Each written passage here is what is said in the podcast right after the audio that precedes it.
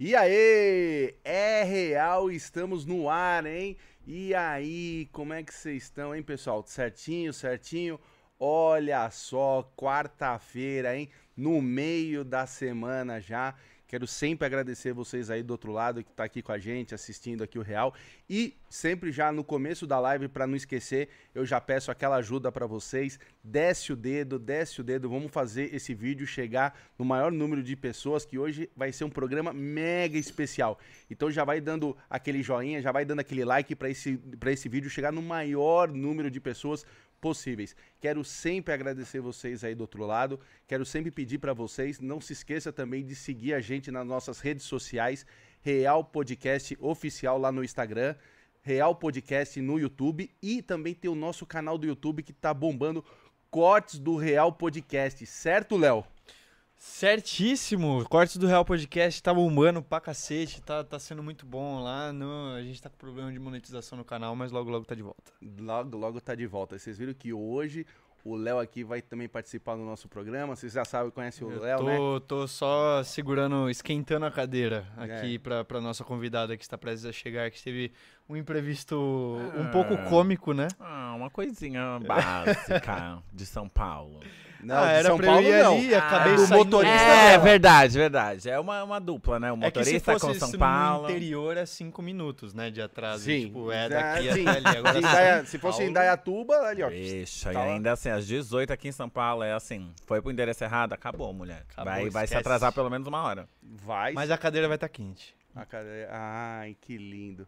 Deixa eu falar para vocês. Então, ó, quero muito agradecer vocês aí do outro lado e sempre também quero agradecer também a Spaceship que com eles, sem eles aqui a gente não ia conseguir fazer esse programa. E... Então, referente a Space, ainda tem um negocinho aí que Que legal, você me cortou. Eu... Oh, desculpa, é que eu esqueci de te falar antes que a gente vai começar, que eu tinha conversado com você que a gente vai começar a abrir os trabalhos da Space, né, para todo mundo. Ah, é. Então, pessoal, quem quiser dar uma olhada lá no Instagram da Spaceship, arroba, é, é, puta, sempre esqueço. Spaceship. Não, aí, ó, aí, ó. Não é vai, Spaceship? Vai. Arroba Spaceship Produtora. Oh. É, porque já tem. É Spaceship Produtora. A gente está começando a abrir tra para trabalhos externos, tá? Então a gente está começando a fazer clipes uh, de música. Você tem clipe? Sim, vários. Vários clipes legais? Sim. Então, a gente produz, a gente pode até fazer uma parceria mais pra Olha. frente, hein? Aí, é, estamos começando a abrir para o público em geral para produção de clipes, produção de podcasts e identidade visual.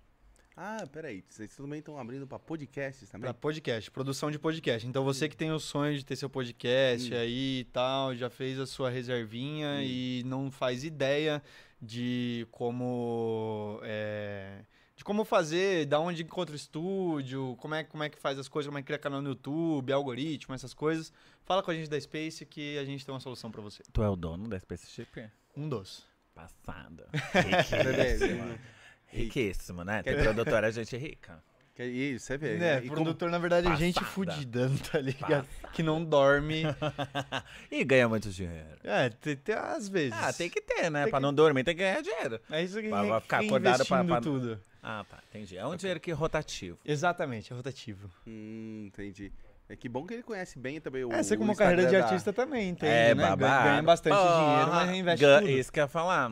Ganha muito, mas assim, quando tu vê, já foi tudo. Uhum. O investimento ali, tu já vê, eita, já Cadê foi? o dinheiro? Já foi. Já foi? É assim mesmo. É? Então, então é, ó, e quer dizer então que você vai abrir concorrentes aqui pro Real, é isso? É, tipo isso. Entendi pode levantar. É, basicamente. Não, mas o real, ele tem a raiz do real, né, cara? É outra coisa. O real tem a LTW. E aí é Nossa, isso. que passagem boa. Nossa, isso, viu? isso sim que é para tocar um podcast legal. A LTW Consult. Você que está aí do outro lado, que está com as finanças enroladas, ou você que quer aprender a investir, você tem que entrar agora na LTW Consult. www ltwconsult.com.br e lá vai ter uma aba planejador de sonhos. Você responde ali um questionário rapidinho, 10 perguntas e já sai ali o questionário pronto para você ali saber como você vai investir, pronto também para arrumar suas finanças e você também não tem, não pode deixar de seguir eles lá no canal do YouTube LTW Consult Todo dia eles têm um programa muito foda para você que quer entender do mercado financeiro, para você que quer aprender a investir, chama Diário Consulte. Todo dia, meio-dia, é o canal de quem quer entender sobre o mercado de financeiro, você que quer entender a linguagem do mercado. Esse é o programa todo dia, Diário Consulte, lá no canal da LTW Consult no YouTube. Valeu, LTW. É isso aí, tá vendo? É por isso. Babado. Que... Babado, né? A LTW é o quê? Patrocinador? Patrocinador. É, Ai, que delícia. um abraço, né? Ai, um abraço. Entre em contato aí, LTW. Me abraço.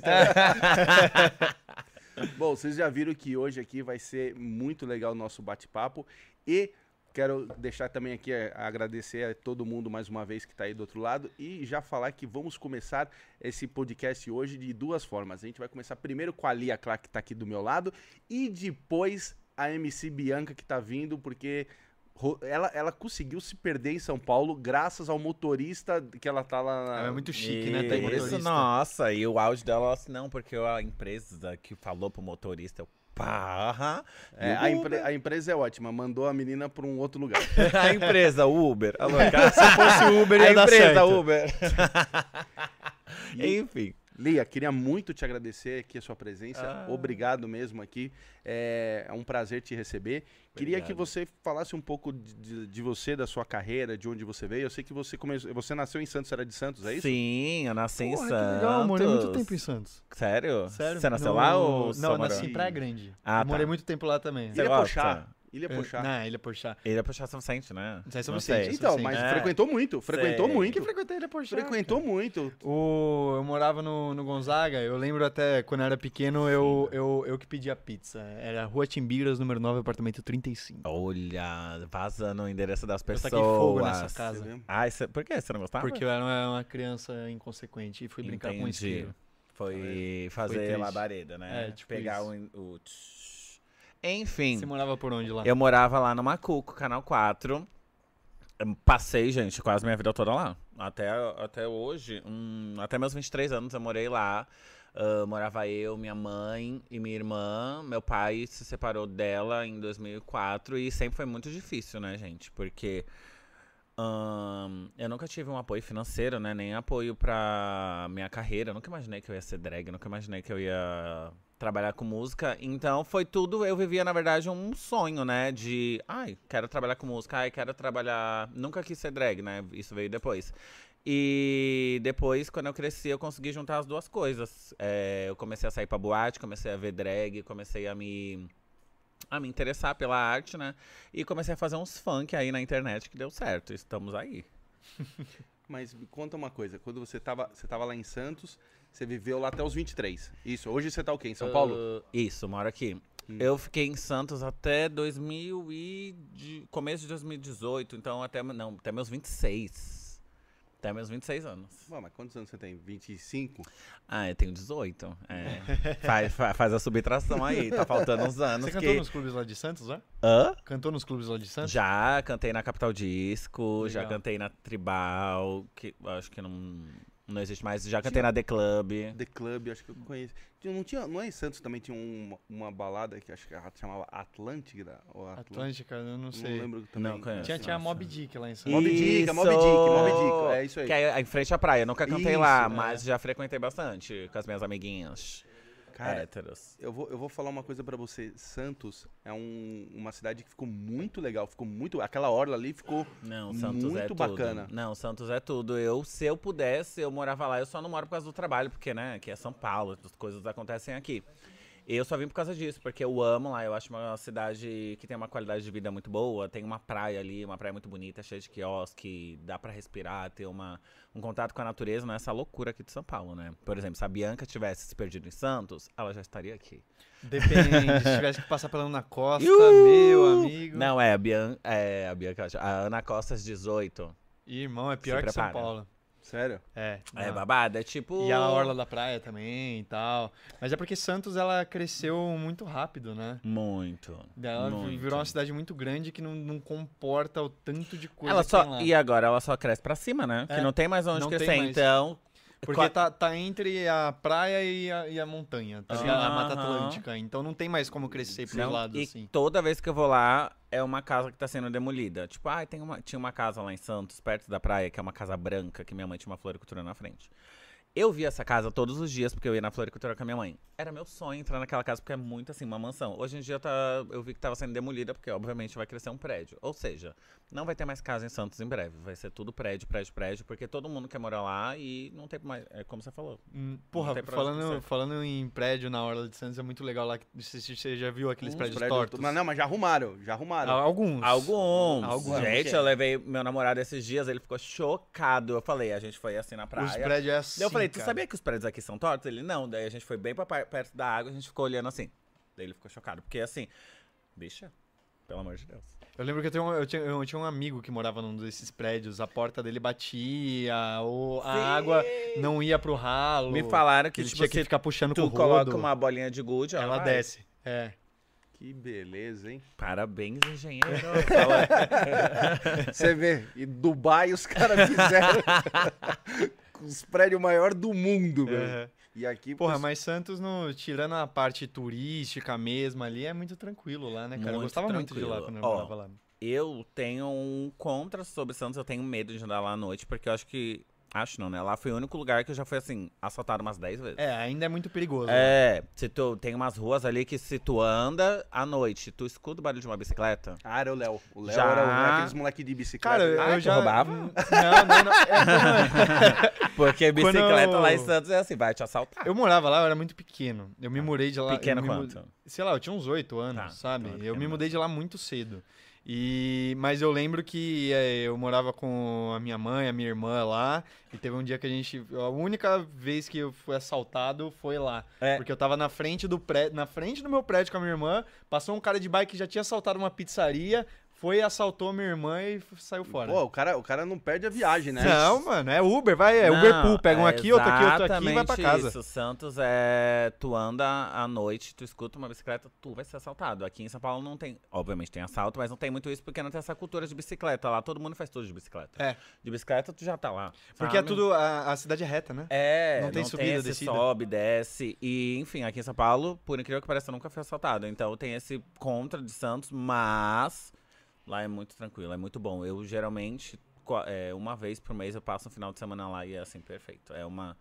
Ai, sabe, um retiro espiritual. Você Louco. se desliga dessa loucura aqui de São Paulo. Sua mãe tá lá ainda? Sim, eu fico na casa dela. Ai, que Eu legal. fi- agora minha irmã teve um filho, agora sou tia. Olha, Daí, enfim. Daí eu, às vezes, fico na casa da minha irmã, às vezes eu vou pra casa da minha mãe, às vezes fico na casa de uns amigos, porque eu tenho, nossa, a maioria dos meus amigos são de Santos, por isso que eu sinto tanta saudade do lá também. É, cresceu lá, né? Sim, mas daí agora eu, tipo, a- a gente, quando era, sei lá, adolescente, a gente sempre vinha pra São Paulo Uhum. e não sabia, não tinha onde ficar, sempre fazia uns bate-volta. Daí agora meus amigos vêm tudo dormem lá em casa. Tipo assim, ah, vamos ficar na casa da Lia. E agora já sabe todos os points pra ir também, pra, pra curtir. E me conta, Lia, como é que, que, que você fazia em Santos? Você já trabalhou com o quê? Nossa, foi muito. Agora, Pra você chegar hoje até aqui, assim? Eu, primeiro de tudo, você sabe o que é o campus lá em Santos? É um Como é o lugar. O nome é campus. Campos. É uma abreviação pra alguma coisa que eu não sei. Centro de não sei o quê. Hum. É uma coisa que, tipo, pra jovem aprendiz, né? Então. Ah, eu acho que eu, Com- sei. Tem, tem, tem os meninos tudo com a blusinha do, É do campus, isso! aham. Com 14 anos eu entrei no campus, fiz o curso e comecei a trabalhar com comércio exterior como office boy. E desde então comecei a trabalhar como office boy em comércio exterior e comecei a estudar à noite. Daí fui melhorando lá no office boy, daí cresci ali, cresci aqui, consegui uma bolsa no ProUni e comecei a fazer engenharia de produção. Então, o que eu ganhava, eu pagava, a minha bolsa não era 100%, era 50%, eu pagava os 50% da, da engenharia de produção. E, enfim, vivia assim, desse jeito. E. É isso. Daí eu fiquei, eu fiquei muito tempo no comércio exterior e eu saí uma época. Daí eu fui, trabalhei na Petrobras. Caraca. É, o comércio, Mas comércio não. exterior era no Porto? Isso. Não, na verdade eu trabalhava no centro de, de Santos, que tem. Agora eu não sei como tá, como tá na era digital, ó, velha, né? Hum. Ah, como centro, tá na. centro ou centro histórico? Centro histórico. Aham. Tipo, como tá na era digital, ó, não sei se existe ainda office boy, porque naquela época a gente tinha que pegar os documentos, levar ali, levar ali. Hoje em dia, Sobe escaneia. no Google lá já era. Pega isso aqui, ó, É. escaneia, já tá lá. Então agora eu não sei mais como tá, mas na minha época o, o meu trabalho era isso, ficar levando documento, levar pra assinar. Hoje em dia tem, sei lá, DocuSign, Adobe Sign, dá pra assinar tudo por e-mail. Então eu não sei se a- a- os office boys foram extintos. Mas daí eu, eu sempre, gente, eu sempre arrasei no meu, no meu emprego. Então eu comecei a crescer dentro das empresas. Até uma época que eu saí do campus, mas continuei no comércio exterior e fazendo minha faculdade. Só que parece ser uma, uma, um momento muito bom da vida, né? Tipo, ai, você tá fazendo faculdade de engenharia e trabalhando no comércio exterior. Perfeito. Nossa, mas eu tava tão infeliz, gente. Eu odiava meu trabalho. Hoje não odiava a faculdade, mas não tava dando um. Ai, tava me sobrecarregando, sabe? Então. Eu não sabia o que fazer da minha vida. E foi quando, assim, graças a Deus deu certo eu lançar essa, essas músicas aí na internet. Mas como é que você começou a, você começou a fazer música na internet? Você começou a dançar? Você já estava se Isso. apresentando nas baladas? Sim, Como eu, é com- que- eu comecei a me montar de brincadeira. 100% de brincadeira. Tipo, ai, vamos ver como que a gente. Tipo, eu e meus amigos, vamos ver como a gente fica montado. Daí eu amei. Tipo, era uma sensação muito, muito, muito, muito, muito, muito maravilhosa. Daí, é, dos meus amigos, só eu continuei com esse, com esse amor. Tipo, cara, todo final de semana eu subia, vinha numa casa de uma amiga minha que é lá de Santos também. Me montava, me montava. Até o momento que eu comecei a virar DJ nas baladas aqui Pô, em São é DJ Paulo. também? Ah, no truque, né? Tipo, não igual vocês. Se, tu é, se tu é DJ mesmo, eu sou DJ de pop, sabe? Sabe amachar, subir e, tro- e trocar a música, É, sabe? aquele, é aquele gato. É, sabe mexer no CDJ, aumenta essa, sobe essa, É acho aquele- que essa é combina. aquele Pula um DJ pouco, yes. Isso. Isso. Aquele DJ paniquete, né? Isso. DJ Paniquete é foda. É, era mais assim a forma de estar de drag e saber mexer Aham. do que. Porra, ninguém olhava pra mim tocando Mano, falava, animando o público tá Caralho, valendo." esse DJ, olha. Não, era uma brincadeirinha assim. E comecei a ganhar dinheiro, né? Não muito. Comecei a ganhar dinheiro, pelo menos supria o que eu gastava como drag. Dava pra comprar uma peruca ali, uma maquiagem ali, uma passagem de ônibus pra São Paulo. E até o momento que eu comecei a virar a drag aqui de São Paulo que to- tocava funk.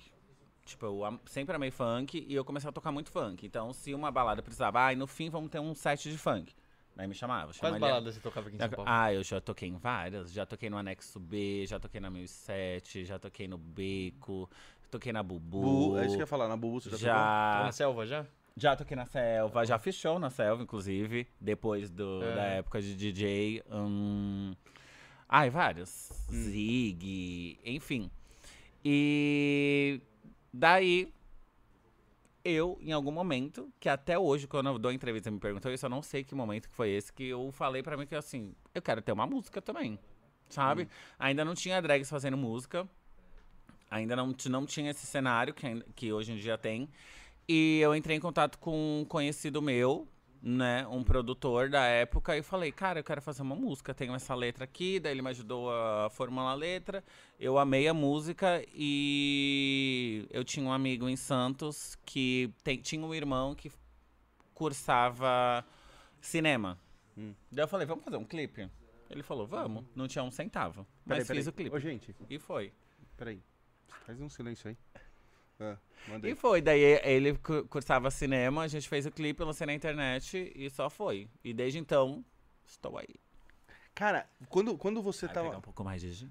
Fica à vontade. quando, quando você tava é, fazendo, é, que você começou com esse trabalho, já tinha o, o pessoal que fazia, por exemplo, assim, a, tem a- o Léo Aquila, certo? Ah, sim. Que já fazia shows e Sim. a Pablo já tava também no cenário? Não, ainda não. Qu- Quando eu comecei a fazer minha música, a Pablo ainda tava fazendo as dela. Daí quando eu tava gravando o clipe, ela lançou o Open Bar. E eu fiquei passada, né, com a repercussão, porque foi muito grande. A Open Bar foi a primeira dela. E eu comecei a ficar com medo, né? Porque a Pablo tem uma voz super poderosa. Eu não, eu sou uma drag que canta funk, eu tenho uma voz mais do funk, mais anasalada, mais brincadinho. E eu achei que eu ia virar um meme, assim, de piadona da, da internet, até que deu certo. Mas ela lançou primeiro, mas quando eu comecei a fazer ainda não, não existia. Tá. Já o, a Léo Aquila, Silvete, Montilla, Montilla. Stripperella, é, Márcia Pantera, todas essas já existiam, maravilhosas.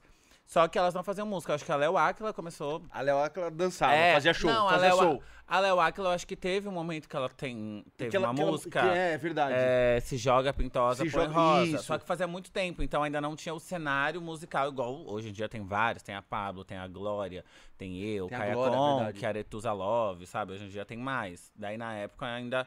Era, as drags estavam renascendo por causa do RuPaul's Drag Race e por causa da, ah, da grande cena que tava surgindo, né? Tinha o trio Milano, enfim, toda uma cena drag. O que é o RuPaul's Drag Race? Ah, o RuPaul's Drag Race é um reality show americano de drag queens. Então, como que eu consigo fazer essa analogia? Vocês já assistiram a America's Next Top Model, que é das modelos? Ah, sim, Acho sim, que sim. sim. da- É. da- Tipo, sim. ai, cada episódio tem uma... Isso, que uma... uma, uma, uma menina tal que vai, é, sei. Não é uma... Tipo, Não é- cada episódio, tipo, pegam 10 modelos, daí, ah, esse episódio você vai ter que tirar uma foto. Esse episódio você vai estar na Aham. passarela e vai saindo em uma em uma. Tem o de drag, que é o RuPaul's Drag Race.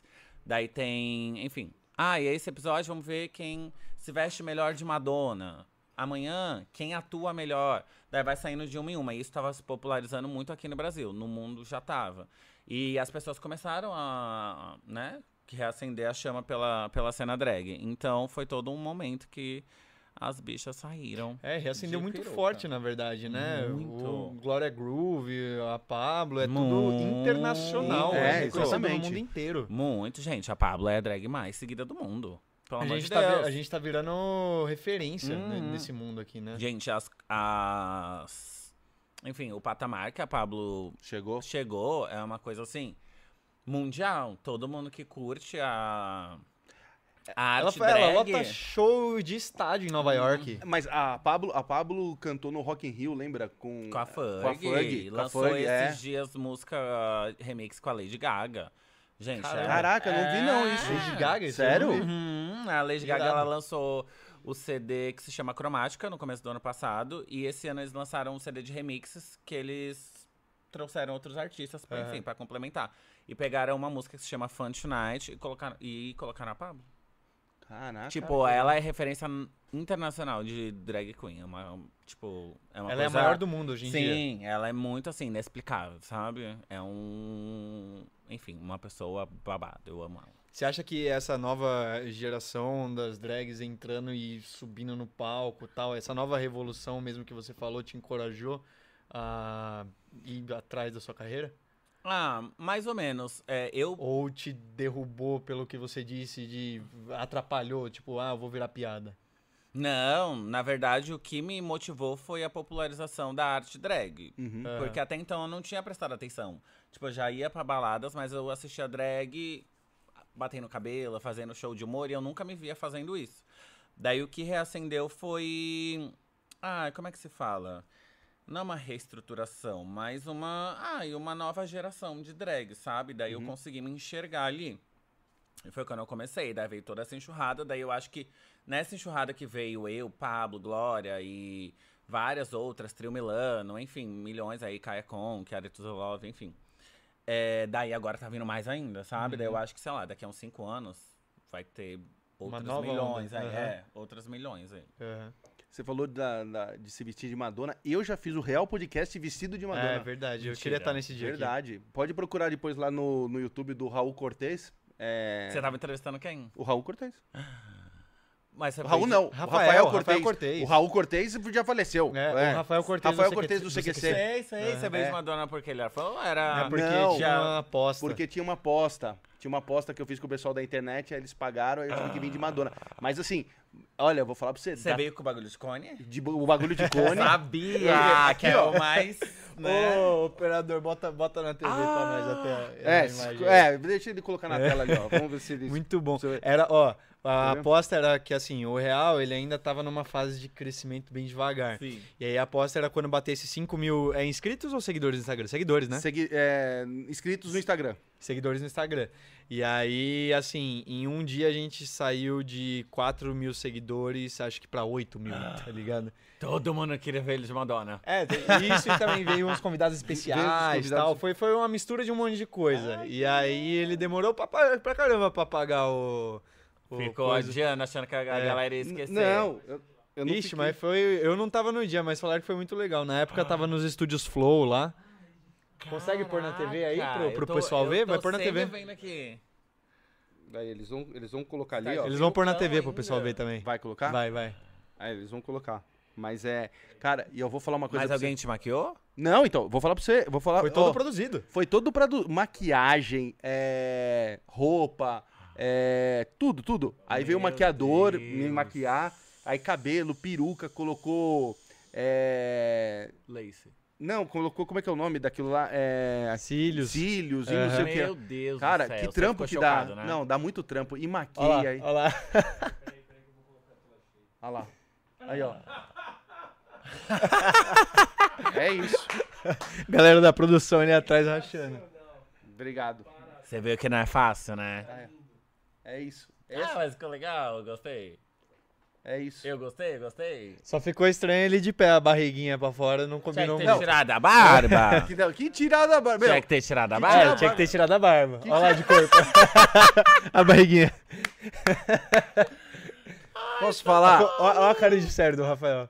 Não, não. Eu- Coloca, coloca, coloca no começo. Puxa, puxa, coloca no começo. Ele entrando. Ele, eu entrando. Aqui, ó. Um pouquinho amor de mais. Deus. Aí, aí, aí. E de- quem deu a ideia do Madonna, assim, se vestir de. Madonna? Você? Eu. A ma- ideia foi eu. Mas quer ver, ó? Olha lá, ó. Eu vou contar, ó, olha lá. ó a cara do Rafael. Ele disse assim, caralho, o que eu tô fazendo aqui? Meu Deus. Olha, olha eu chegando. E aí, eu vou contar umas coisas de bastidores. Ó. É o A barriga vazando tá de pra cueca? fora. Hã? Você tá de cueca ou de shorts? Eu tô de short. De shorts. Tô de short. É... Meu, eu pareço a Madonna cadeieira do pavilhão 9. Olha lá. Eu sou a Madonna do pavilhão 9. Meu Deus. Eu amei a meia. E aí, Eu usava muito essas meias, gente. e aí, Eu de Madonna não, tá louco? Ah, de do quê? É verdade, tem que escolher um outro personagem É, pra gente ó, lançar mais se um alguém se desafio. engajou, gente, opa. Pelo amor de E aí, dá, dá uma ideia legal do que o Alan pode se vestir. Hum, pode vir de Britney. de pode- Bri... No, é Free Britney Free agora. Britney, Tá com óbvio. quantos seguidores no nosso Instagram? É Tá com 17, 19 agora que é. Ze- zo- é, 17 e meio. 17 ah, tem que bater 20? 25. 25. É, pra bater 20. Ah, ó, logo, logo tem- bate. é, é amanhã. É, 25, então vamos lá. Ó, 25 mil seguidores no Instagram. E o Alan vem vestido de Britney Spears e vai ter que cantar uma música dela. É. Então, e você vendo o quê? Você tá acelerando? Ah, Ah, não, Space você tá- Ship. Eu tô lançando É, aqui, não, tô Space lançando Ship, aqui, dona do cara. babado. É, você tem que vir de alguma coisa também. Eu amei. Só, só eu fico zoado ali, ó. Ah, mas você é o apresentador, né, cara? Ó, não, Ah, eu gostei, gente. Pô, vocês eu tiraram achei aqui, que ficou que- legal. não, volta ali, isso. Ó, é, e vou o falar uma coisa. programa da Madonna. Não, e vou falar uma coisa ali, ó. Quando eu tava é, entrando, eu- a gente tava, eu tava sentado assim na mesa que ia começar o programa, e aí eu tava com aquela, aquela meia ali, o Rafael olhava pra mim e falava assim pra mim, cara, deixa eu falar uma coisa pra você, não fica muito perto de mim, que você tá gostosa, né? Eu vou te... Eu vou... Chegou a nossa convidada aí. Galera, Oh, Tamo olha, junto. Calma, calma, não precisa acelerar ainda. Dá pra ela, pô. Sim, calma. Tá Olha. louco pra sair, né, amigo? Não vai sair, não. Pega Ó, mais uma cadeira. A louca. Léo, queria muito te agradecer mais uma vez, que o Léo é o nosso produtor aqui, ajuda a gente aqui no programa. Queria muito, muito, muito mesmo te agradecer. Conta as novidades. Ah, o documentário, hein? O é, documentário. o documentário ainda tá sendo produzido, a gente ainda tá fazendo a captação. Inclusive, esse dia do- da Madonna vai sair no documentário. Ai, Tem- documentário Real do Real. É, Ah, sobre a história do Real. Tá sendo produzido pela Space pela produtora. Oh, Space É. Tá com tudo, hein? Tá vendo? E, e a gente vai sair quando? O ano que vem, né? Cara, o ano que vem, provavelmente. É, Entendi. porque Tá com medo de falar, né? É, não, é e, porque, não, e não, Tem muita e não cumprir. produção na frente, pode ser que saia antes, pode ser que saia depois, tem muita coisa pra fazer, né? Não, Como a mas gente tá querendo é. algo de muita qualidade, demora um tempo pra Aham, sair. É babado, é babado. Sim. Então eu queria muito te agradecer esse papo que você ajudou aqui com a Lia. Ah. E fala aí, dá de novo as redes sociais, vê se você aprendeu aí da, da Spaceship. Spaceship Produtora no Instagram. Né? E- e o seu Instagram também? O Léo? meu Instagram é Léo Dresch. Tô quase chegando em 2 mil seguidores, cara. Tô ficando famoso pra Ó, caralho. a Lia vai Publi pedir pros, segui- pros seguidores dela entrar um pouco no. Ah, não, mas é biscoitagem de seguidor, cara. Não, não, Não, é assim que mas funciona. segue, segue a Spaceship. E o Léo o quê? E o Léo. Léo Dresch. Dresh. Léo que Dresch. difícil, mas é nome artístico, hein? Não é artístico, sou É. DJ, né? Mas Dresh é seu mesmo ou é artístico? Não, é artístico. Ah, tá, mas Imagina, é legal. que chique. Léo Dresh. Gringo é o Raul ali. Ah, se- o de cinco filhos? É. É o Chico Filho. É o, é o famoso, é o famoso pingo de solda. Irmão, obrigado Galera, mais uma obrigado. E agora, Bianca, sua casa já está quente aqui, ó. Ai, gente, não acredito que cheguei. vez. E aí? Sorry pelo, pelo, pelo atraso. Que Tudo isso, bem? tudo bem? Tudo ótimo. Correria, né? O que, que você vai beber? Água? Vou beber água. Você não quer gin? Não, quero beber água. Ó, então Olha, tá Nossa. focada no lançamento, que né, isso? gente? Que é um isso? foco aqui pra lançarmos Gente, um que hit. missão, meu Deus. Tô Hum. aqui.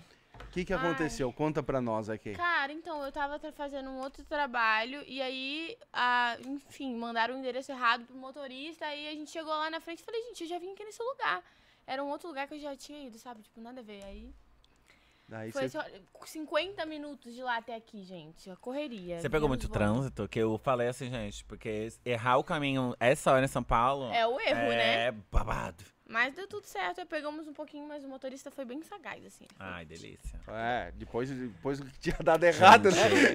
Ó, me deram muito gin aqui. Eu posso ir no banheiro rapidinho, aproveitar que a Lógico, Bianca chegou? Porque, lógico. pelo amor de Deus, gente, já é minha segunda taça de gin, Você tá já tá na segunda? Opa, querida, eu vou ficar sair daqui bêbada, nada menos que isso. Gente, adorei esses copos. Gostou? Top. Tá vendo? Top É, zero. o copo do Real Podcast.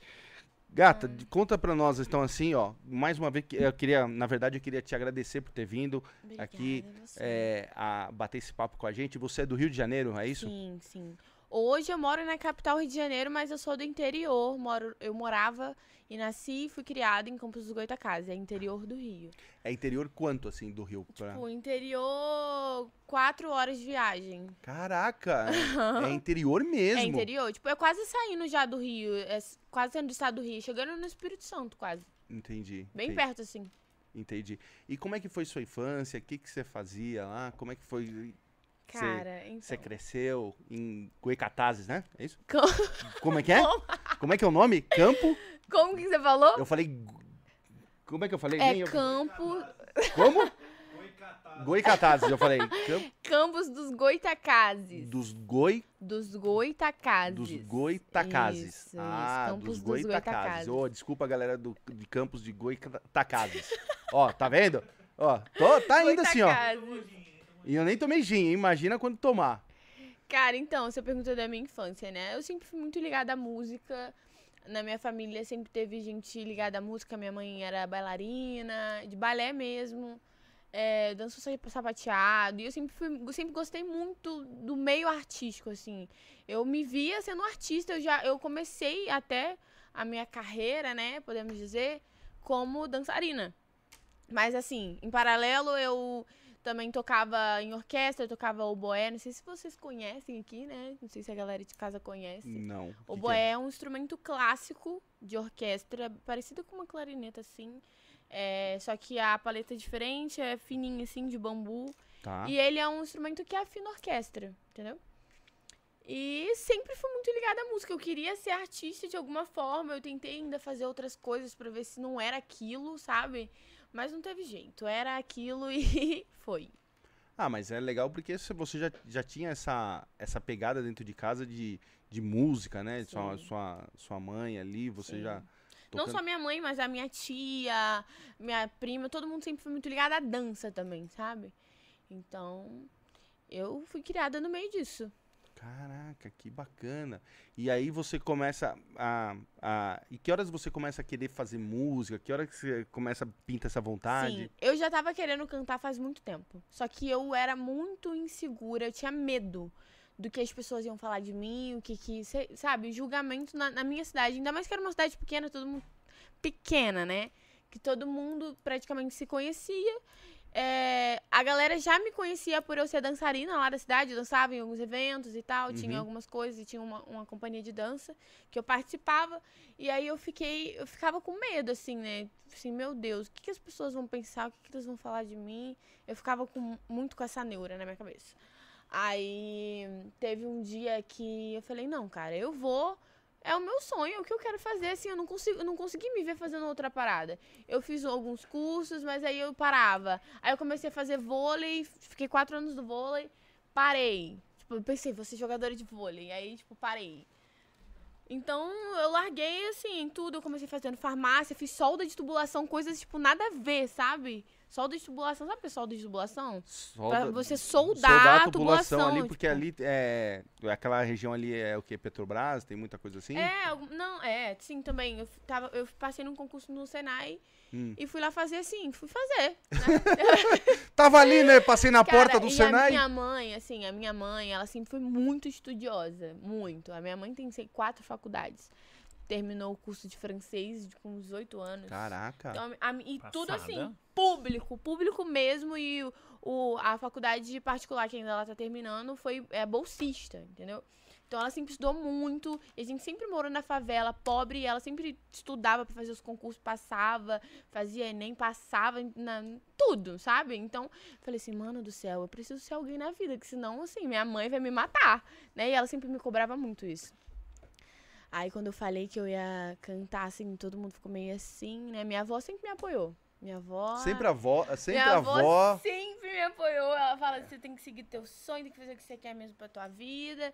Só que quando eu decidi sair da minha cidade para a capital, eu comecei, aí eu comecei cantando lá. Meti a minha cara lá e falei. Tá. Só que o problema de tudo é que eu sentia muita desvalorização da galera. Eu me sentia muito mal, assim, era horrível. Era horrível. Fazia show, a galera ficava de costas pra mim como se eu nem estivesse ali. Acho que todo mundo já passou por isso, né? Mas É sempre os perrengues de começo de carreira, Cara, né? Mas Ai. era muito humilhante. Eu até falei, assim, numa conversa que eu tava tendo, que de, sei lá, de 100 shows que eu fiz na minha cidade, 80 eu saí e desci do palco chorando. Porque era muito humilhante. Era muito humilhante. Tirando os julgamentos que tinha, muito, muito. O povo falava mal demais. E eu falei, cara. Aí eu vi os artistas de fora indo pra lá e todo Isso, mundo, tipo. Eu falei, caraca, o que, que eu tô fazendo de errado? Porque assim, eu tinha 200 reais de pensão do meu pai. Era o único dinheiro que eu tinha. E eu pegava esses 200 reais, eu comprava um efeito de palco. Eu pegava esses 200 reais, comprava uma roupa para as dançarinas que nem me cobravam na época. Né? Porque eram amigas minhas que dançavam comigo. Ai, eu também. As minhas dançarinas também É, eram amigas. E que eram pessoas que eu conhecia que quebravam cigarro. E às vezes eu recebia, sei lá, recebi, acho que o máximo que eu recebi lá na minha cidade na época foi 200 reais, 250, no máximo, Caraca. estourando, assim, e nem foi lá em Campos, foi na cidade vizinha. e aí, é, 300 no máximo, no máximo estourando mesmo. E aí eu se dava, sei lá, é, um dinheiro pras meninas, Menina, 50, e aí eu pegava o resto e não ficava nada pra mim, gente. Eu comprava efeito de palco pro próximo show, comprava uma roupa nova pro próximo show. E assim ia, sabe? Só que eu fazia esse esforço todo e eu. Ninguém falou assim, mano, é possível. E eu lancei uma música lá na minha cidade e a música assim estourou lá. Muito. Que a música, ela, ela tem até tudo no sigilo, né? A música, tudo no sigilo vem de lá. Eu coloquei na outra música. E aí.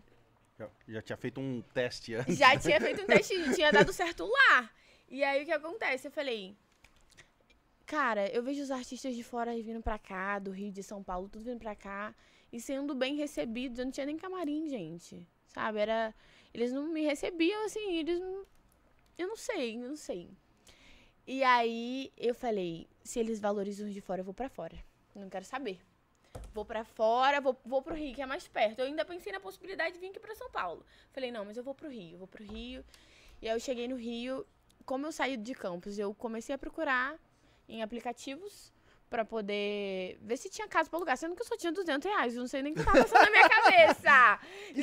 Onde você vai alugar uma casa no Rio? 200 200 reais. reais, Ai, mas minha eu pensão, 200 consegui. reais. Eu consegui porque eu achei um, um lugar que era uma kitnet que tava em construção. Ah, é isso aí, então. que Construção. era 50, Ela- era, não, não, Ela, ela era o pessoal, os pedreiros. Era os 50 reais por mês, juro. 50 reais por mês. Mas e, como e funcionava? entrava e saía. A pessoa era como se fosse uma mini pensão, mas era um Ah, mas todo mundo cubículo. morava na kitnet. É, o povo entrava e saía. Tipo, entrava, tinha um menino que Tu entrava. pagava 50 reais por mês, era E pra dormir tinha- e tomar banho. E tinha o dono. e tinha o dono, que é o Jonathan, que não foi um psicopata, porque ele morava lá. Então ele dormia numa rede e eu num colchão inflável embaixo dele. Só você e ele? Sim, aí, aí teve um momento que veio uma amiga minha, Tayla, que é uma, uma mulher trans, agora posso falar assim, ela tá toda boba. É, conseguiu trocar o nome na identidade, tá toda feliz. Aí ela foi e ficou comigo, me fazendo companhia por um tempo, porque assim, eu, eu ficava com medo, gente, juro. Eu fiquei com né, amiga?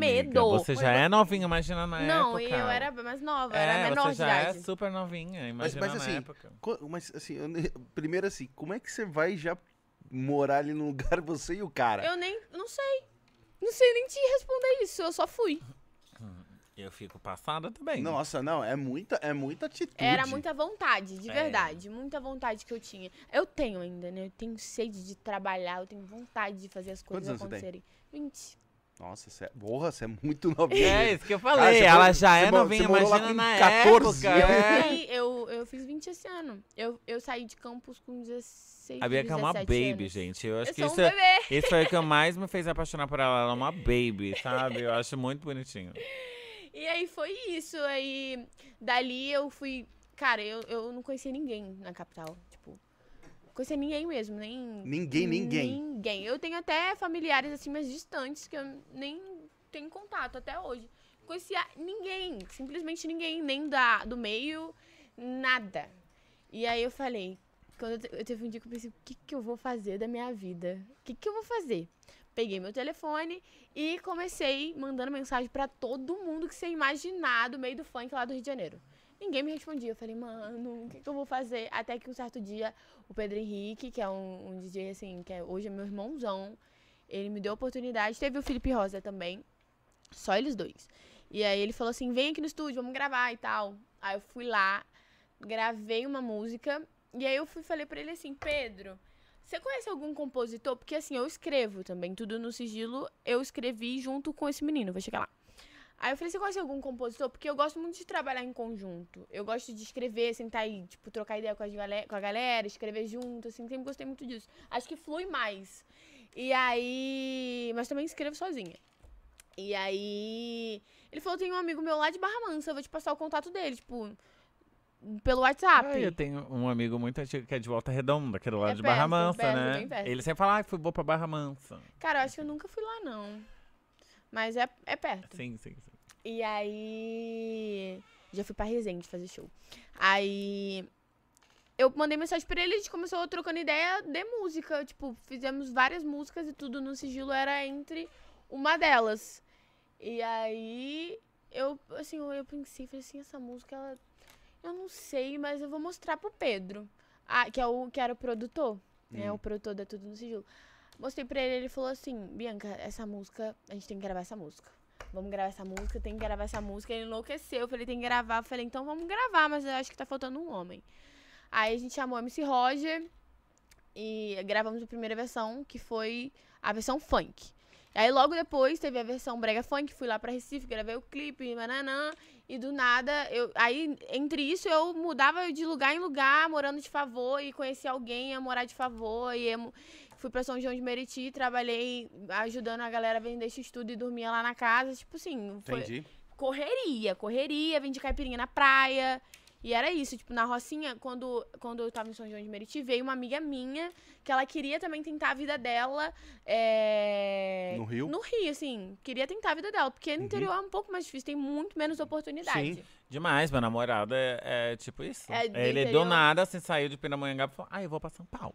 Tentar a vida. Não, é, não que ele queria ser cantor, mas ele falou, gente, aqui é muito pequeno dá, pra mim, sim, não é a dá, mesma eu coisa. vou. A minha amiga também tinha. Tipo, tem, feio no carão, e só vou, sabe? E aí ela juntou, né, o bom com o agradável e aí ela foi pra lá, só que assim, eu recebia 200 reais e ela recebia 300 reais de pensão. Então a gente tinha 500 Ah, reais. você me contou essa história. É, eu te falei.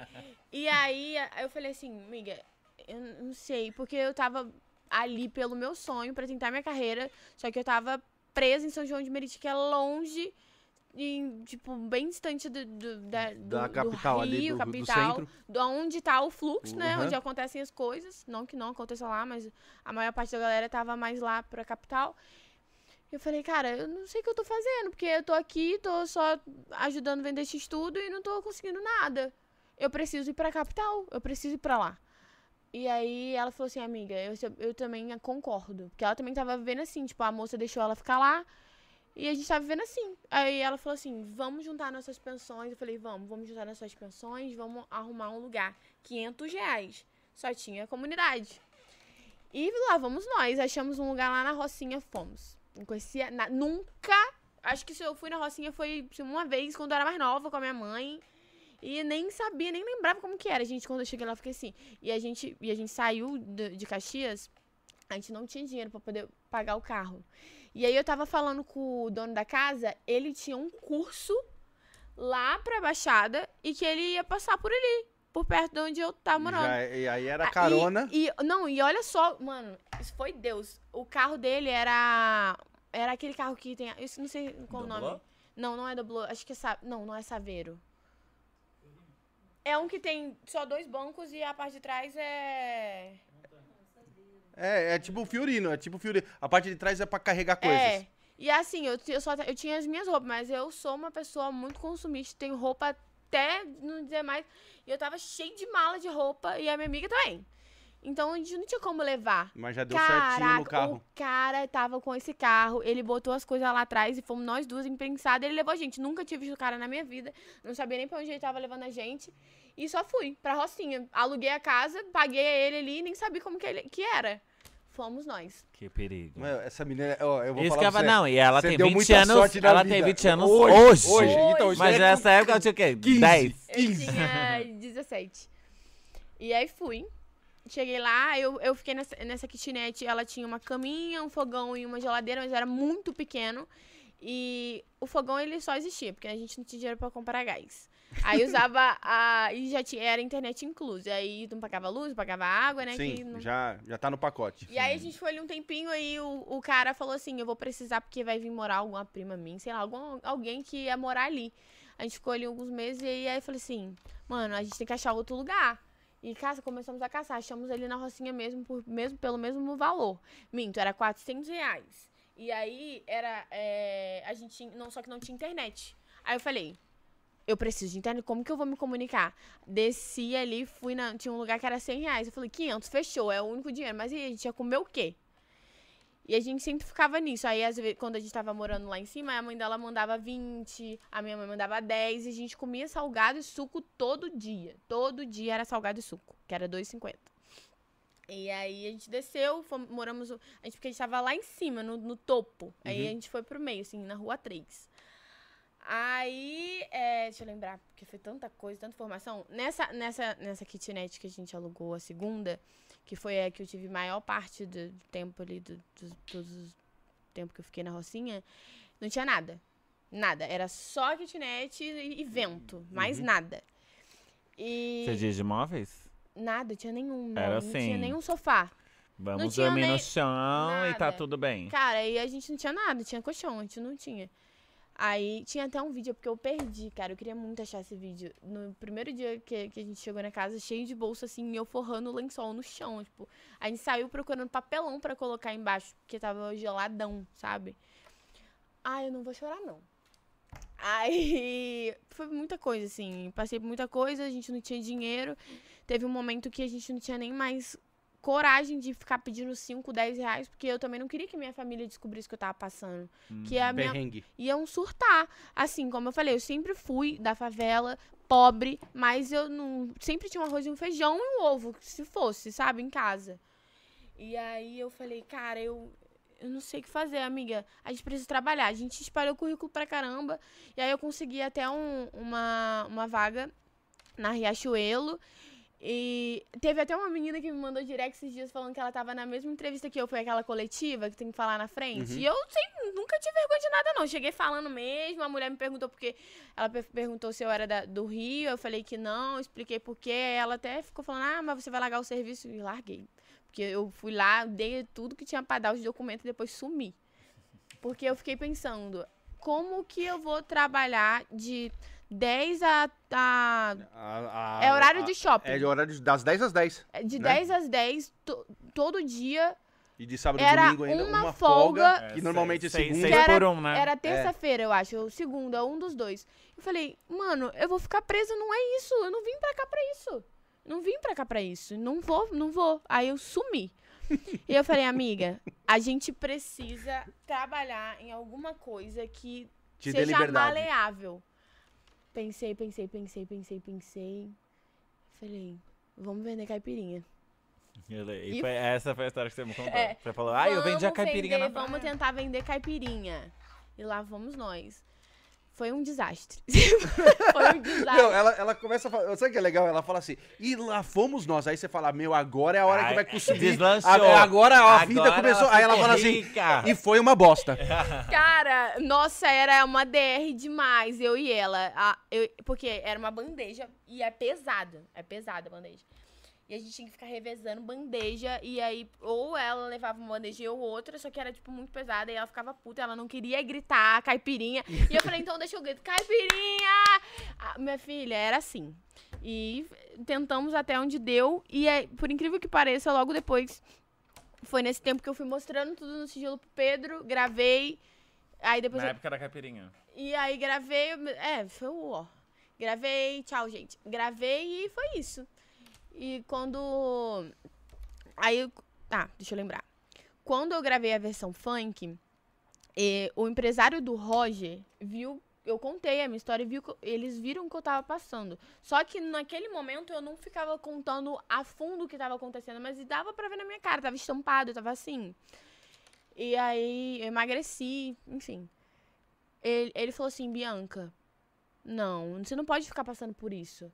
Vem, larga a casa na Rocinha e vem morar no estúdio aqui em Caxias. Me levaram pra Baixada de novo. Mas eu era dentro de um estúdio já tava mais assim, né? Já tava mais na área que você Não, queria. mas nós tinha uma cama. É, não. Não, no um chão. sofá. Ah, no chão? No chão, assim. Eu Mas, ah, menos mas pra mim sofá. aquilo era maravilhoso. Tá. Não, tinha até um, um quartinho, assim, mas eu dormia lá no chão do estúdio, que eu ficava no estúdio mesmo, de frente pro computador. Ah, mas tá do lado do sonho, né? É, do lado do é, sonho. igual você Não, falou, tá do lado ali- do sonho. ali eu pra e o estúdio, assim, agora, daqui eu não saio. Daqui, Gente, ali eu Daqui eu só saio com rica. hit. Com hit.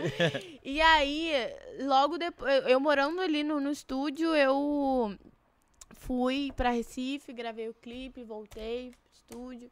E aí ficava ali todos os dias, até que tudo no sigilo começou a estourar, tipo, eu dentro do estúdio. Aí eu, eu- e cara, foi surreal, porque eu nunca tinha batido, sei lá, 100 mil visualizações numa música.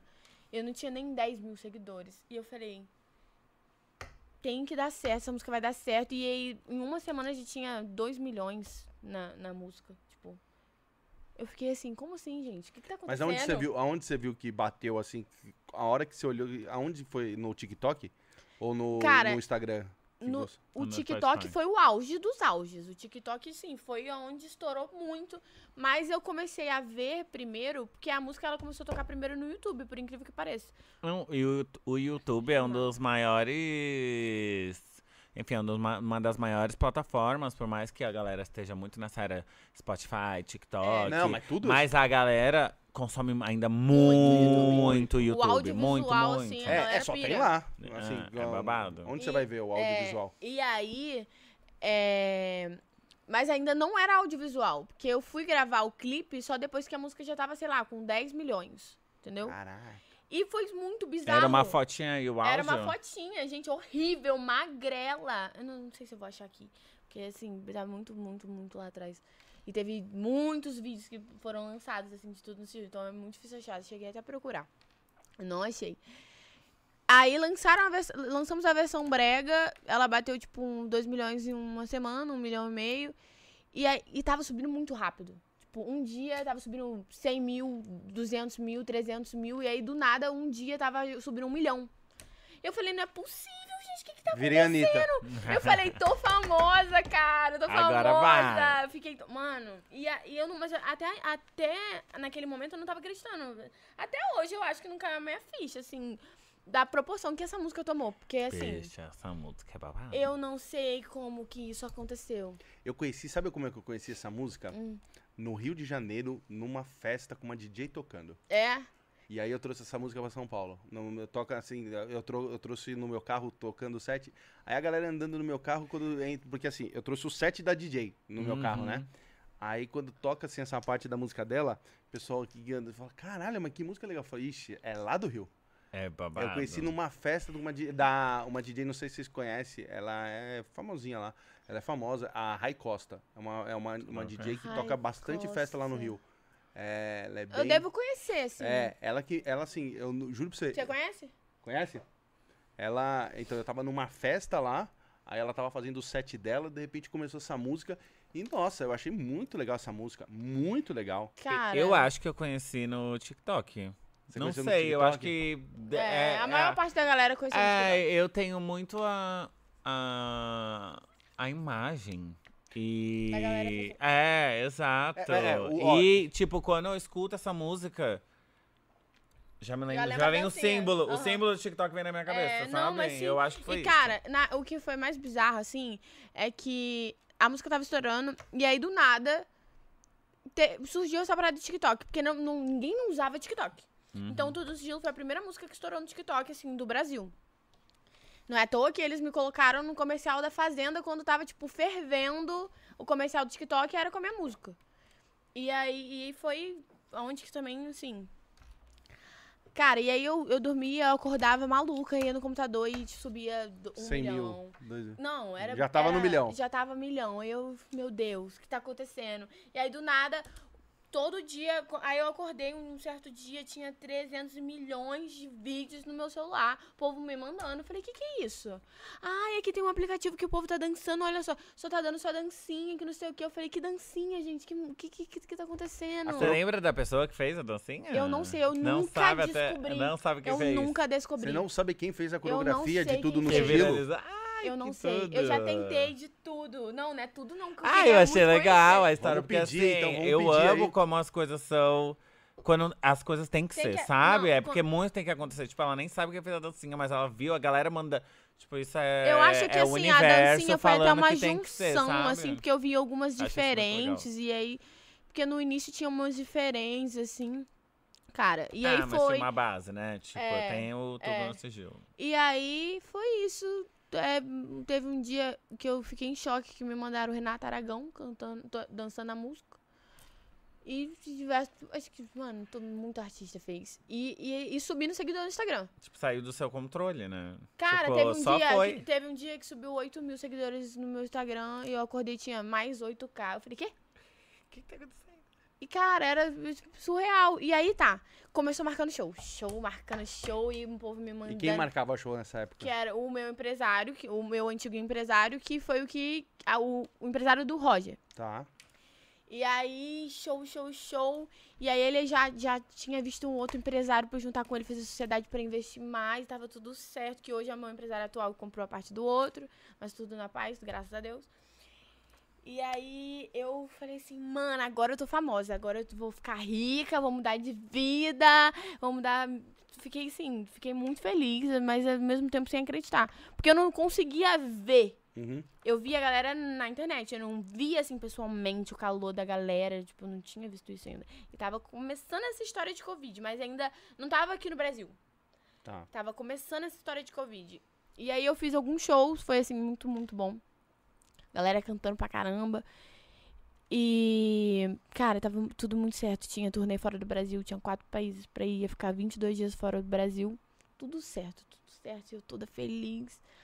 Até que um certo dia veio o lockdown e aí acabou com tudo. Tipo, depois do lockdown, cancelou tudo. Todos os shows que eu tinha cancelou. Tudo, tudo, tudo, tudo. E não podia nem sair de casa.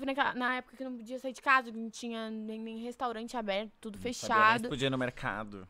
E aí eu falei, meu Deus. E aí eu já vi tudo desmoronando, sabe? De- Você falou, ah, não.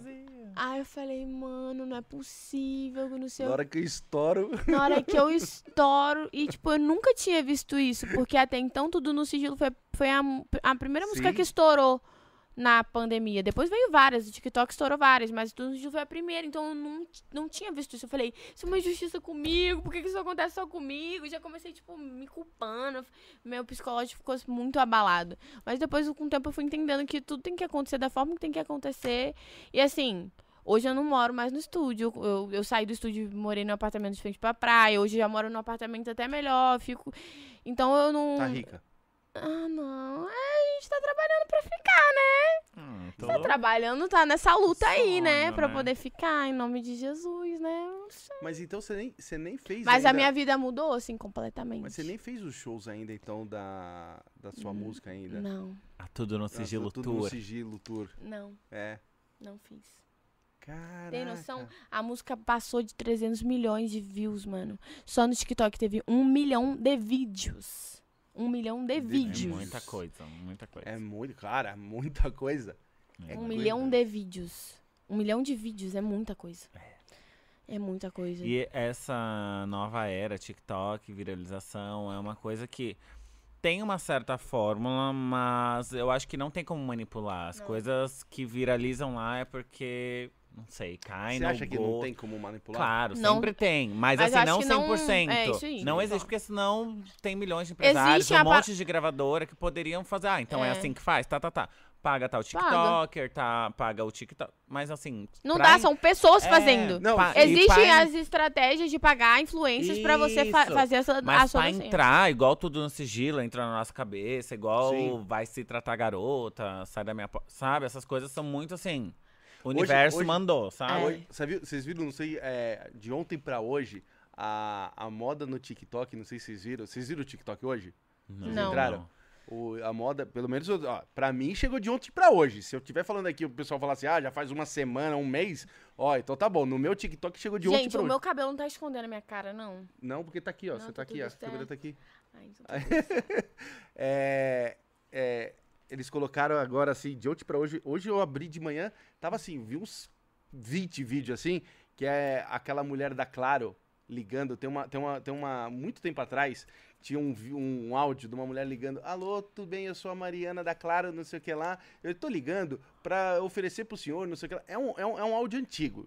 É um já viu- meme. é, é, caiu um meme antigo de um cara fingindo, dava umas respostas e etc. Aí a galera agora de ontem pra hoje pegou esse, esse áudio e coloca nos, no- nos bichinhos de estimação, nos, no, as pessoas na- na- no gato da casa, no cachorro. Então, então Virou uma, uma é, trend. então fica, fica a carinha lá do animal assim, com, o vidinho assim no coisa, e aí Ah. assim, oi, tudo bem, senhor? Eu sou a Mariana da Claro, eu tô ligando pra oferecer pro senhor. E o cachorro assim, ó. Ai, meu Eu Deus. Eu vi uns 20 Nada. vídeos hoje, assim, de. de- Cara, e agora tá, tá surreal. O TikTok, ele tá expandindo muito, assim. É o que estoura a música É isso que eu ia hoje. falar, gente. Você entra no top 50 do Spotify, 90% é do TikTok. É. É que eu não- falei, eu, assim, eu- deixa eu me expressar aqui. É que eu não falei que, é, que dá pra enganar o TikTok. Dá pra, é que, e no seu caso, principalmente, que não foi porque você ralou e estourou. Cara, mas foi muito orgânico tudo é, isso. é, não, não.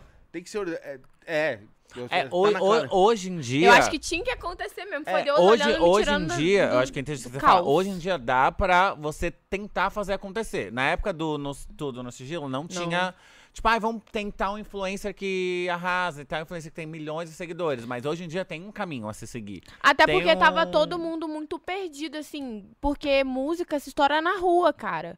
Você vai os DJs tocando e várias pessoas na festa Exato. escutando. Então tava todo mundo, assim, meio perdido, não sabia o que fazer. Como que ia investir num clipe sendo- sem saber se ia ter retorno, porque o dinheiro bruto também é de show, sabe? Então tava todo muito, todo mundo muito perdido. Não tinha como botar um dinheirão pra poder impulsionar uma Eu música sem louca, saber nossa. se vai fazer show. Porque tá- era uma incógnita, né? ninguém sabia se.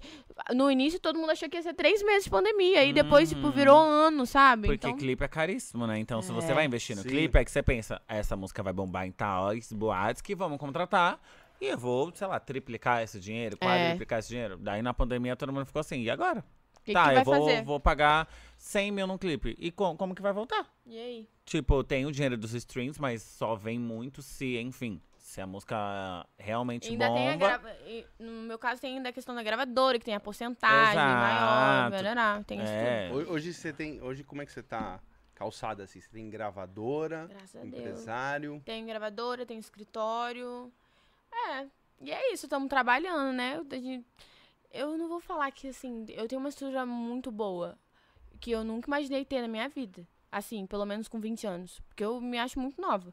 Ah, você É, se acha? E Você tem é um muito pouco novinha. tempo. E Ô, assim, eu Lucas, ela tenho se acha muito pouco nova. tempo de carreira. Você é muito O novinho, que, que você acha, Lucas? Você é. Eu tenho, Isso, que isso. e tenho pouco tempo de carreira, então eu acho que as coisas estão andando, assim, né? Pô, eu acho, eu vou falar uma coisa. Eu acho que, Bianca, eu acho que você nem aproveitou ainda. É, acho que o sucesso. Hum. Não, não, não. Nem não- comecei ainda. É, da, da, Tô da- tudo no nascendo, né? sigilo. Tô Nem, aqui com a mãe de todas. Não, tu- tudo no sigilo foi assim. Eu, a partir do momento que eu conheci o trabalho da Bianca, a gente começou a conversar. E quando eu vi que ela tinha 20 anos, eu falei, gente. Como é que pode? É muito assim, só vai. Gente, Só com, vai. você, com 20 anos, é, obviamente não é um luxo estar numa gravadora, não estar no escritório, porque quem tá de fora acha que assim, nossa, tá rica, acabou. Ah, Cara, é muito é difícil. difícil. Porque é muita gente envolvida, mas assim, o fato Uma dela ter responsa. 20 anos, é uma responsa. O fato dela ter 20 anos, já ter tido essa música, já ter, enfim, já tá com esse fogo todo no olhar, eu acho que é muito só o começo, igual a gente tá falando, sabe? Eu Que acho bom. que ela tem muito o que acontecer e, enfim, eu gravei com ela e eu vi ela em frente às câmeras, eu acho que assim, a Bianca é tudo. Ai, para! Que bom, que Ai, bom. vamos elogiar, né? Ó, e eu já vou até beber, continuar Ai, bebendo aqui, ó. Eu não, tô ficava ficando bêbada, bicho. Já, ó, eu, Vou, vou dar uma parada. eu vou, olha, eu vou falar uma coisa. É que bom que você falou que é esse fogo no olhar. Eu falei, olha. É, que fogo no olhar, sempre. Eu tô assim, ó, por pouco eu não faço mais um Gente, drink. eu tô apaixonado por esse copo. Gostou? Muito legal. Legal, né? Top Aí, ó. Que bom que você gostou. É, eu, então, que nem eu, ta- Cálice. eu tava te falando assim, vocês é, que são famosos agora assim na, na, na internet, no Brasil, na época que, que tudo do sigilo estourou, não tinha nem Reels, né? Não, né? Não tinha nem Reels. Hoje você tem o Reels ainda que também ajuda, divulga e, e, e assim, que nem ela falou assim, você de repente da noite pro dia você viu estourar. Você, quando começou a fazer seus trabalhos, etc., quando você viu assim que você estourou, como é que foi é, que todo mundo começou a, ente- a entender seu trabalho? Trava, trava. Foi, é, foi no Trava Trava, que é a minha primeira Sim. música. Daí a gente lançou a música com o clipe e na época, pra tu ver como faz um tempo, era 2016, a gente nem tinha liberado a música no Spotify. Porque o Spotify a gente nem sabia como funcionava. Tipo, como coloca uma música no Spotify? Era só o clipe no YouTube. E no primeiro dia teve assim 30 mil views.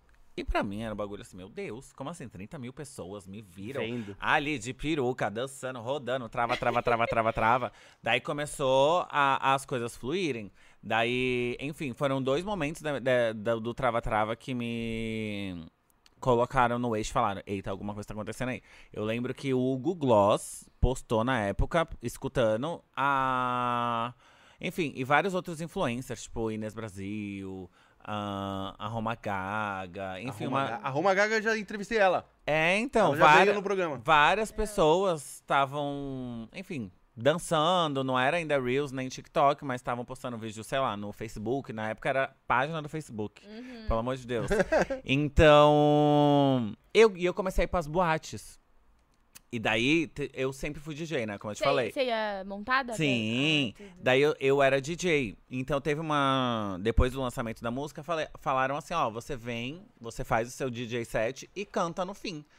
Eu, tá bom, né? Já vou estar lá montada, vai ter um microfone. Pode, tá pelo ali. amor de Deus, óbvio. pra quê? Todo mundo sabia cantar. Todo mundo. Juro por Deus, todo mundo, todo mundo. E eu lembro que era o show da MC Carol. E eu cheguei atrasada, e era pra eu abrir o show da MC Carol. Daí eu cheguei, a MC Carol já tava cantando. Daí eu falei pro, pro dono da festa, falei, eu não vou cantar, porque eu ia abrir o show dela, né? Tá todo mundo aqui pra ver a MC Carol, né? Eu vou cantar, todo mundo fala, gente, quem é essa louca aí? de peruca, dan cantando, dançando. Daí eu comecei a tocar as músicas e a galera tava lá. Daí o, o dono da festa falou, ó, canta, porque a galera tá meio que querendo, né? A gente anunciou, tananã. Na- eu cortando a louca, fazendo a entrevistadora. É, na época tinha. Já tinha drags cantando? Já tinha o open bar da, da Pablo. Aham. Já tinha. Daí, tipo, a Paula já tinha lançado o Open Bar, daí depois eu lancei o Trava Trava, enfim.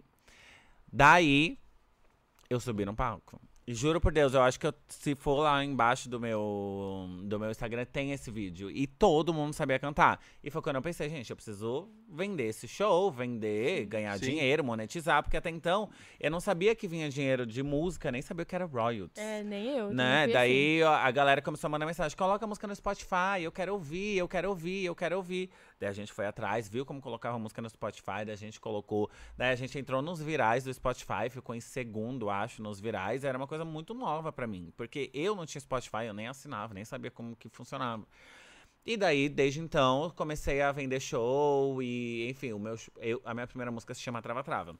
Então eu abria show com Trava Eu te conheci Trava. com essa música. Ai, Eu acho que a maioria das pessoas Sim. conheceu ali, ali é por, com trava-trava. Eu abri com Trava Trava. Daí cantava, sei lá, um cover da Valesca, um cover da MC Carol, uma Uma Anitta. Trava Trava, uma Anitta, tinha bang, né? Tipo, eu chamava a galera pro palco, tocava bang, todo mundo dançava coreografia, que todo mundo sabia. Daí fechava com Trava Trava também. Era a única música que eu tinha. Era umas, era umas três vezes trava-trava. Isso. Começo, É meio e fim. trava, umas musas, trava, trava, trava, trava, Trava, trava, trava. de novo. Daí foi quando eu comecei a produzir meu primeiro EP, que se chama Clark Boom. Inclusive, fez cinco anos esse mês que eu lancei esse EP. Tudo. E só fui, sabe? E foi muito louco pra mim, porque foi muito diferente da história da, da Bianca, né? Eu comecei a sentir porque eu ia fazer show. Então eu via que a galera tava cantando. Eu Uhum. via que elas me conheciam. Eu tinha aquele frio na barriga, gente, eu vou entrar no palco. Será que vão saber quem sou eu? Porque daí eu comecei a viajar. Nossa, é muito... Eu, Ai, eu acho que o meu primeiro show antes de São Paulo, na- é, depois de São Paulo, depois de Trava Trava, foi em Campo Grande do Rio de Janeiro. Você já foi lá? Uhum. Que eu acho que eu fui de, de ônibus até lá. É, Caraca. a boate se chama Fênix, acho. E eu ficava assim, meu Deus, será que a galera vai me conhecer? Tipo, quem sou eu? Dá tá muito louca? nervoso, né? E pra mim, o mais babado é assim: tu vai parar a balada, tá todo mundo lá curtindo o DJ, taranã, vai parar pra ficar te olhando. Então, tu tem que fazer alguma coisa. Se tu vai parar a brisa de todo mundo. É. Pra te olhar, alguma coisa tem que acontecer. Daí, foram só surpresas, graças a Deus, boas. Porque, obviamente, nessa época do Trava Trava, eu tive shows, igual você falou, eu cantava.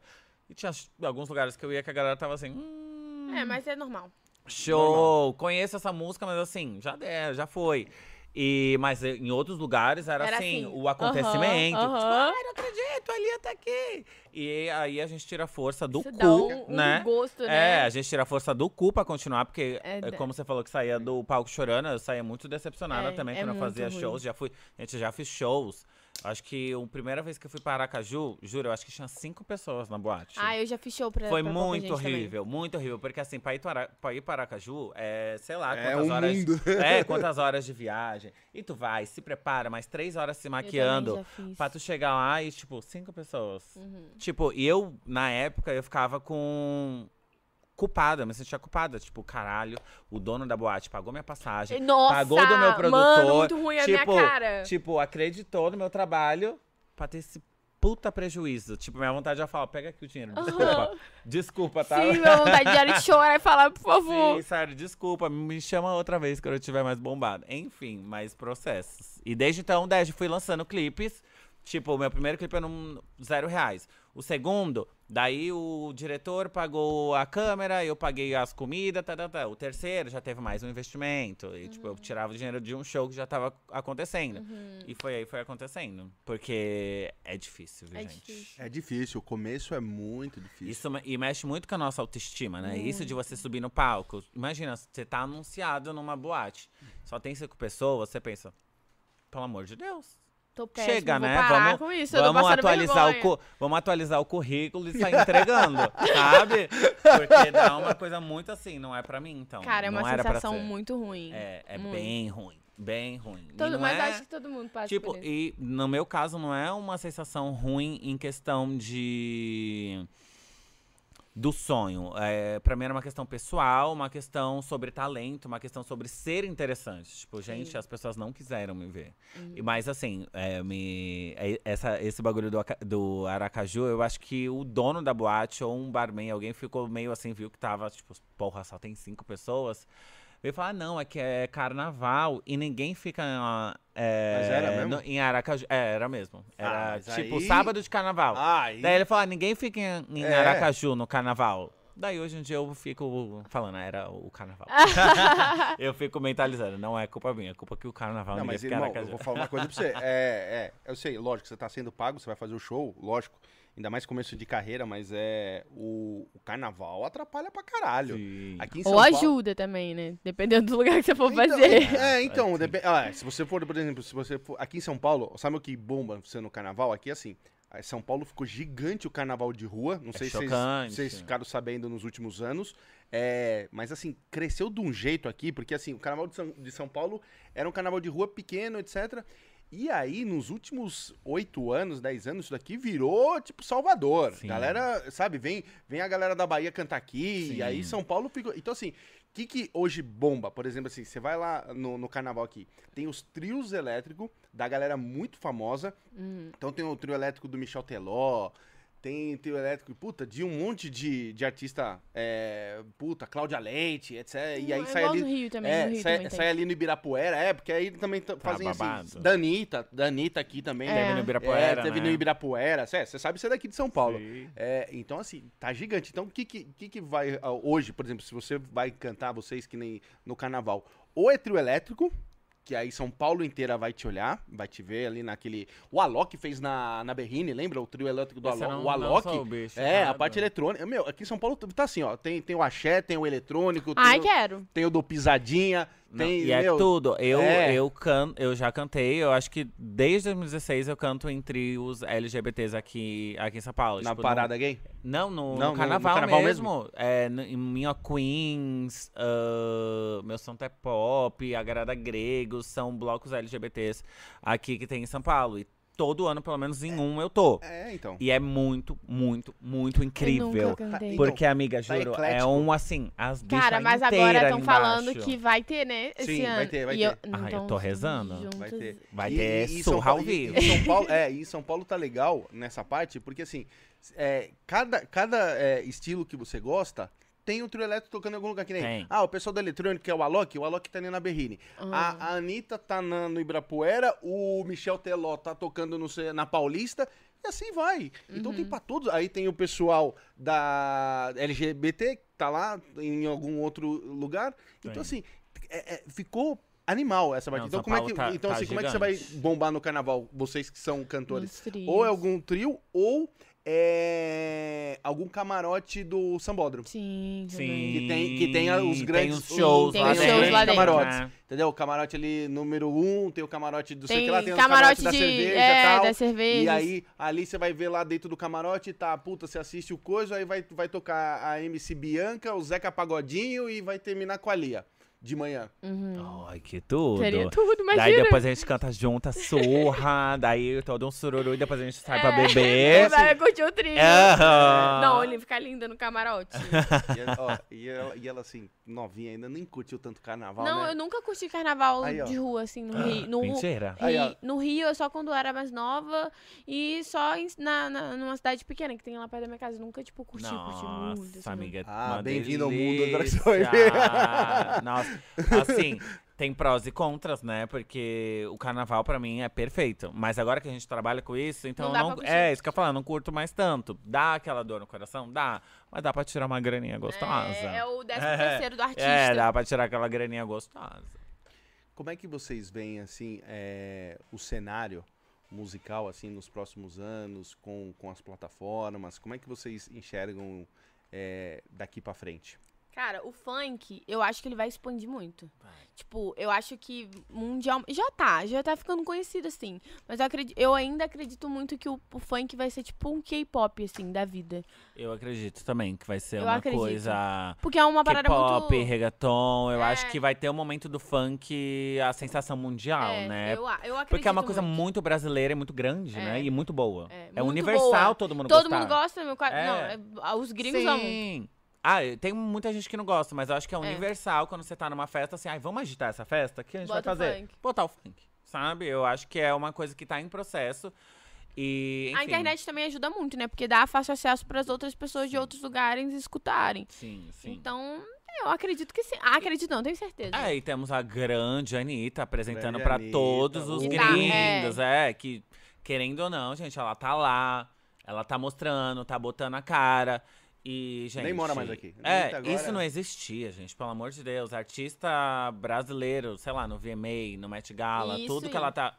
E ela ainda abraça o funk, falando que é do país dela e mostra pra todos os gringos. Eu acho que é um- uma coisa que, assim, como a Bianca falou, que só vai decolar. Vocês conhecem a Anitta?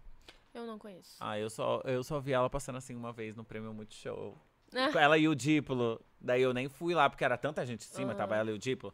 Mas Cara, nunca tipo, falei. Falei, oi, Anitta, eu te amo. Muita amiga em comum, mas não conheço. Eu não tive nem a oportunidade de conhecer. Mas posso falar? É questão, você é questão, vocês, né? Vocês é questão de tempo pra conhecer a Anitta. Não, é questão de. É, de É, de tempo. tempo, tá? porque vai Porque conhecer, a- de De Brinca. tá na comum hora, é, de tá É. na hora certa. Porque na verdade todo mundo se conhece, mano. Não tem Sim. jeito. Todo Não, mundo se E conhece. ali vocês vão fazer show agora, vai, É. vai se conhecer, vai estar junto. É que calhou, assim, calhou de você explodir e vir a pandemia. Entendeu? É por isso que tem é muita coisa, tem muito processo ainda que vai- você vai Gente, fazer. Eu vou fazer X de novo, tô passada. Mas Não, tá. não, não. Quando eu tô bebendo também é. ah, eu, é por isso que eu parei. Já volto. Ah, mas ó, aí quer dizer que só eu vou beber então aqui agora? Ah, eu queria beber mais, mas eu vou ficar parando toda Ah, hora. não, vamos indo. Mas, é, então, assim, muita coisa vai acontecer, então, assim, é, é questão de tempo. É, ainda mais agora que você, agora que você vai fazer seus, seus shows e, e etc, parada. Nossa, quem, quem é a pessoa que você já conheceu famosa, assim, que antes você olhava e falava, você admirava? Ai. até Ou ainda não conheceu e quer conhecer? Até é difícil falar qual. Cara, eu conheci muita gente.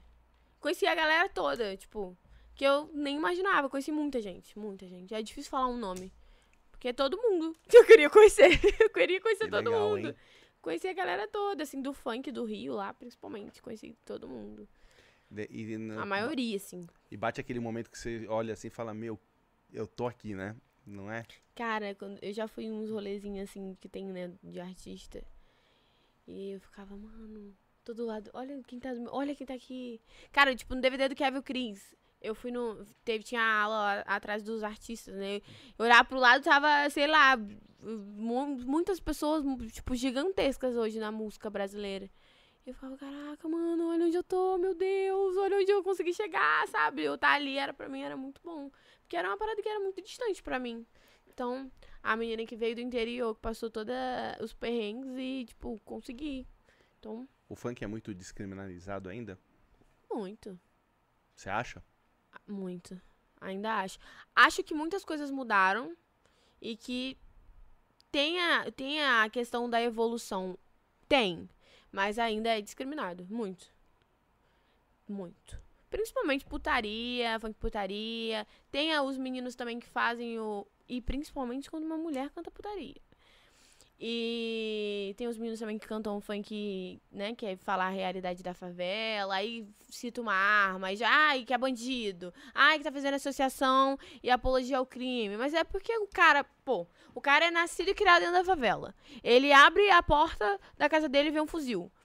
Ele, ele vai cantar o que a vivência dele e a vivência das pessoas que estão ao redor dele, cara. Então, mas acho que tem muita gente que ainda não conseguiu entender isso, sabe? Aí já, já, já marginaliza tudo, fala que o cara é bandido, e a mulher quando canta funk putaria, ela é puta, mas o cara quando can- canta funk putaria, ele não é, ele é o garanhão da parada. Só que, como eu disse, existe a parada da evolução. A gente hoje evolui pra caramba. As meninas estão cantando tudo e é isso. Se não gostar também, tá, tá tudo certo, tudo ótimo. Mas eu acho que tá melhorando. Eu acho que a, o, o, o funk, principalmente a Anitta, deu uma, uma, uma outra cara, né? Eu acho que. Mano. Ela transformou o funk no pop brasileiro, né? Sim, É. exatamente isso. Eu acho que ela deu a outra. Teve outra- a Anitta, teve o Naldo também. O Naldo, Teve o Naldo. Naldo teve também o teve, Naldo. teve grande farpa nisso aí. O Naldo foi essencial, a Anitta, a Lud também. Sim. A Lud... Oh, a Ludmilla teve, fe- teve, teve festa ontem aqui em São Paulo. É. A gente ia. é, Vocês não foram? Ela Cara, perdeu, eu ela passei- passou não. por uma tour. Ah, a Bia... o, o motorista É, que a deu- Bianca me mandou o áudio. Ai, vai ter show da Ludmilla, É. vamos, vamos comemorar nosso lançamento. Eu, ai, bora. Daí depois eu fui ver os stories dela, ela ficou 300 mil Eu horas no fiquei aeroporto. 14 horas. Jesus, virei aqui. 14 horas no aeroporto. Não, mas isso não existe. Você foi pra onde? Pra Dubai? É, eu queria, né? Não, mas tá tudo certo. Aqui tá, tá maravilhoso. É, cara, o que acontece? Eu saí, eu saí de casa, Tava lá no Rio? tava no Rio. Fui pro Santos Dumont, cheguei lá 9h36. Meu voo era 9h55. Só que deu um problema no check-in, não tava dando pra fazer online. Cheguei lá, já tinha cancelado, já tinha acabado o check-in. E aí perdi o voo. Ui, meu Deus. Isso se chama Gol. Não, não, pior Não que foi? nem foi a gol. Per- perdi o voo. Aí é, só tinha avião pra meio-dia e quin- 55. Meio-dia e 55, o embarque era meio-dia e 15. Eu nem te contei, né, como que foi o rolê. Olha o que, que aconteceu. Conte. Olha o rolê. Olha o rolê, vou tentar resumir, porque assim. Aí tá, fiquei esperando até de 9h36 até meio-dia e 15 pra eu poder embarcar. E aí nisso, eles pediram. Nove da manhã? É, Nove da não, manhã. é até meio-dia. Que susto, achei que era nove da noite até Não, outro dia. aí, aí, aí ela voltava pra casa dela. Aí. Vai dormir, mulher. Não, calma aí. Aí eu saí, eu sa... é, aí eu fiquei esperando, aí o trocou o portal de embarque, eu desci e era aquele que você pega o ônibus pra poder ir lá pra, pra poder pegar o avião lá no meio da pista. Ah, tá. E aí eu tava na fila e entrou uma galera no ônibus e já tava indo, aí fechou o aeroporto, aí voltou todo mundo. Fechou porque cada chuva. Ah, Aí- tá chovendo lá? Tava chovendo. é. Aí fechou e voltou todo mundo, aí todo mundo na fila. Aí eu falei, já sentei no chão, falei, ih, vou esperar no chão. Aí abriu de novo, povo entrando, fechou de novo, voltou tudo de novo. E eu já não tava nem querendo mais ficar na fila, deixa o povo ir, se eu não, se eu não vou. Se for, for. Se não É, for, o avião não vai sair sem mim, eu tô aqui. Aí teve um momento que abriu de novo, aí eu já tava ali, entrei no, no- no- Todo mundo já entrou no ônibus, já saiu os ônibus e já tava todo mundo no avião, já colocando o cinto, a mulher já falando lá que pra botar o, A máscara. a máscara, que já me dá o desespero. E aí, quando tava tudo certo pra eu decolar, o, o, o comandante falou assim: Fechou. não, é, não- não, ele falou assim: não, ainda não tinha fechado. Falou que as condições climáticas estavam assim, não podia, tinha que ter 10 mil pés, pra autorização de 10 mil pés, já tinha 4 mil pés na hora, 6 mil, sei lá, e aí não podia. Que a- o boletim climático atualizava de uma em uma, uma, uma em uma hora e ele tinha acabado de receber a informação em 5 minutos. Resumindo, a gente tinha que esperar uma, Uma, hora, dentro do avião. Eu esperei 3 horas dentro do avião. Já Três passei por horas isso. trancada dentro do avião. Ah, gente, não dá. E eu tava estressada, com fome, porque eu tava desde 9h36 no aeroporto. Aí teve uma hora que ele falou assim, eu falei, é agora, vamos, vamos. Hum, falou assim, e ainda tinha uma galera desistindo ainda, tipo, tinha uma galera, a maioria da- da- do pessoal que tava lá faz, no, no mesmo avião que eu, eles estavam fazendo conexão. Então tinha uma galera que ia pra Manaus, tinha uma galera que ia pra não sei o que, que todo mundo ia descer em São Paulo pra pegar os, os aviões pros, pros seus destinos. Aí a galera descendo pra poder ficar no hotel, enfim. Aí tá. Fiquei três horas, o cara falou que cancelou o voo, todo mundo desceu do avião. Depois de três horas, eu fiquei munada, boladíssima. Isso Ai. ontem. Ontem, eu tô. Eu não sei nem como que eu tô viva aqui. Porque eu, eu acho que era, não era pra eu poder viajar. Eu já comecei a neurose. Hum, E aí. Que avião é aquele Ó, babado, é. né? Eu Se deu- tu cai no buraco. Eu tenho medo também. Você já falou que tem medo. Eu tenho, É, eu tenho de medo, medo. Mas eu fiz já plena, eu tenho morro de medo. Que tem que andar de avião fazer o quê? Aí. Que horas era isso já? Com três horas dentro do avião? Mais de três horas dentro do avião, mas já tinha horas ali Não, no... então, você entrou meio-dia. Que horas? Eu saí seis da tarde do avião. Você saiu do avião às seis. Seis da tarde. É, foi isso mesmo. Seis e. Seis e era seis e cinco, eu acho, quando eu vi. Saímos Volta do pro avião. aeroporto. Voltamos pra lá. E, e aí mandou todo mundo ir lá pro guichê pra poder ver- resolver o que, que eles iam fazer, porque todos os voos tinham sido cancelados. E fica uma filona, né? Uma filona. É. Tava um caos aquele aeroporto, gente. Mas ali, ali é bom que o Santos Dumont ali já tem o, hotel ali, o Prodigy. Já- Você já entra no hotel já, já. vai. Gente, Manda tá- a conta pra eles. Gente, tava um caos. Tava, tipo, o povo tinha gente deitada no chão. É, babado. E aí eu sentei no chão também, me joguei, a gente ficou sentada lá, a fila não andava, e eu já comecei a ficar bolada. A mulher veio com um biscoitinho que quase que eu joguei na galera que eu tava bolada. Um biscoitinho, gente, pelo amor de Deus, eu queria o meu voucher. Vale refeição, atração. óbvio. E É. aí eles ficaram falando, não, mas pega o, o vale refeição lá no outro, pega o vale refeição lá no outro. Resumindo, fala, a- apareceu uma mulher lá, brotou, falou que todo mundo do voo, tão, tão, tão, que eu não lembro, que era pra pegar um ônibus pra ir pro Galeão. E lá fomos, é Galeão, né? E lá fomos nós. Caraca, do Entramos Santos no- Dumont vocês foram pro Galeão. Entramos no ônibus. Não, ali é. Não, seis da tarde não, já era umas sete e pouca que a gente ficou esperando. Não, sim, mas que seja. Não, é- horário de pico. É horário de pico ali no, no coisa. E ali do, do, do Santos Dumont, você ainda pega bem o centro ali do Rio de Janeiro. E- Era, isso era sete É? e pouca. Vai até o Galeu, que é do outro que é lado. do outro lado. Isso era sete e pouca. E o voo, até então a mulher tinha comunicado que era oito e meia. E aí voando, mas aí chegou Nossa, lá. o voo era 8 e meia? Mas aí chegou lá, tinha o voo de nove, nove e dez. Aí tá, chegamos lá, mó filão, todo mundo já, todo mundo bolado, que o povo também tava a- Você ali, já né? fazendo das 9 da manhã, 9 no Galeão, já tava fazendo 12 horas. Olha, olha só. Ah, não, aí tá. Chegamos lá, ela conseguiu emitir a passagem dela nova. Quando foi emitir a minha, não existia no voo. Hum. Eu falei, é Deus me mostrando pra não viajar. Esse Fica avião vai cair Fica hoje. no Rio. Fica eu- no eu Rio, falei- gata. Fica no Rio. E eu tinha um compromisso, teve que cancelar. Eu entrei em desespero, que eu odeio. Eu posso até atrasar. Eu atrasei hoje, mas não foi nem culpa minha. Mas cancelar, eu fico já bolada. É babado. E eu com fome, estressada, e, não, e não, não podia ir comer. Porque ia, se eu fosse comer e se liberasse, o que, que eu ia fazer? Sim. E eu não sabia o que fazer. Aí chegamos lá, e teve esse BO todo, aí eles entregaram a passagem pra mim e conseguiram resolver. Aí fomos lá.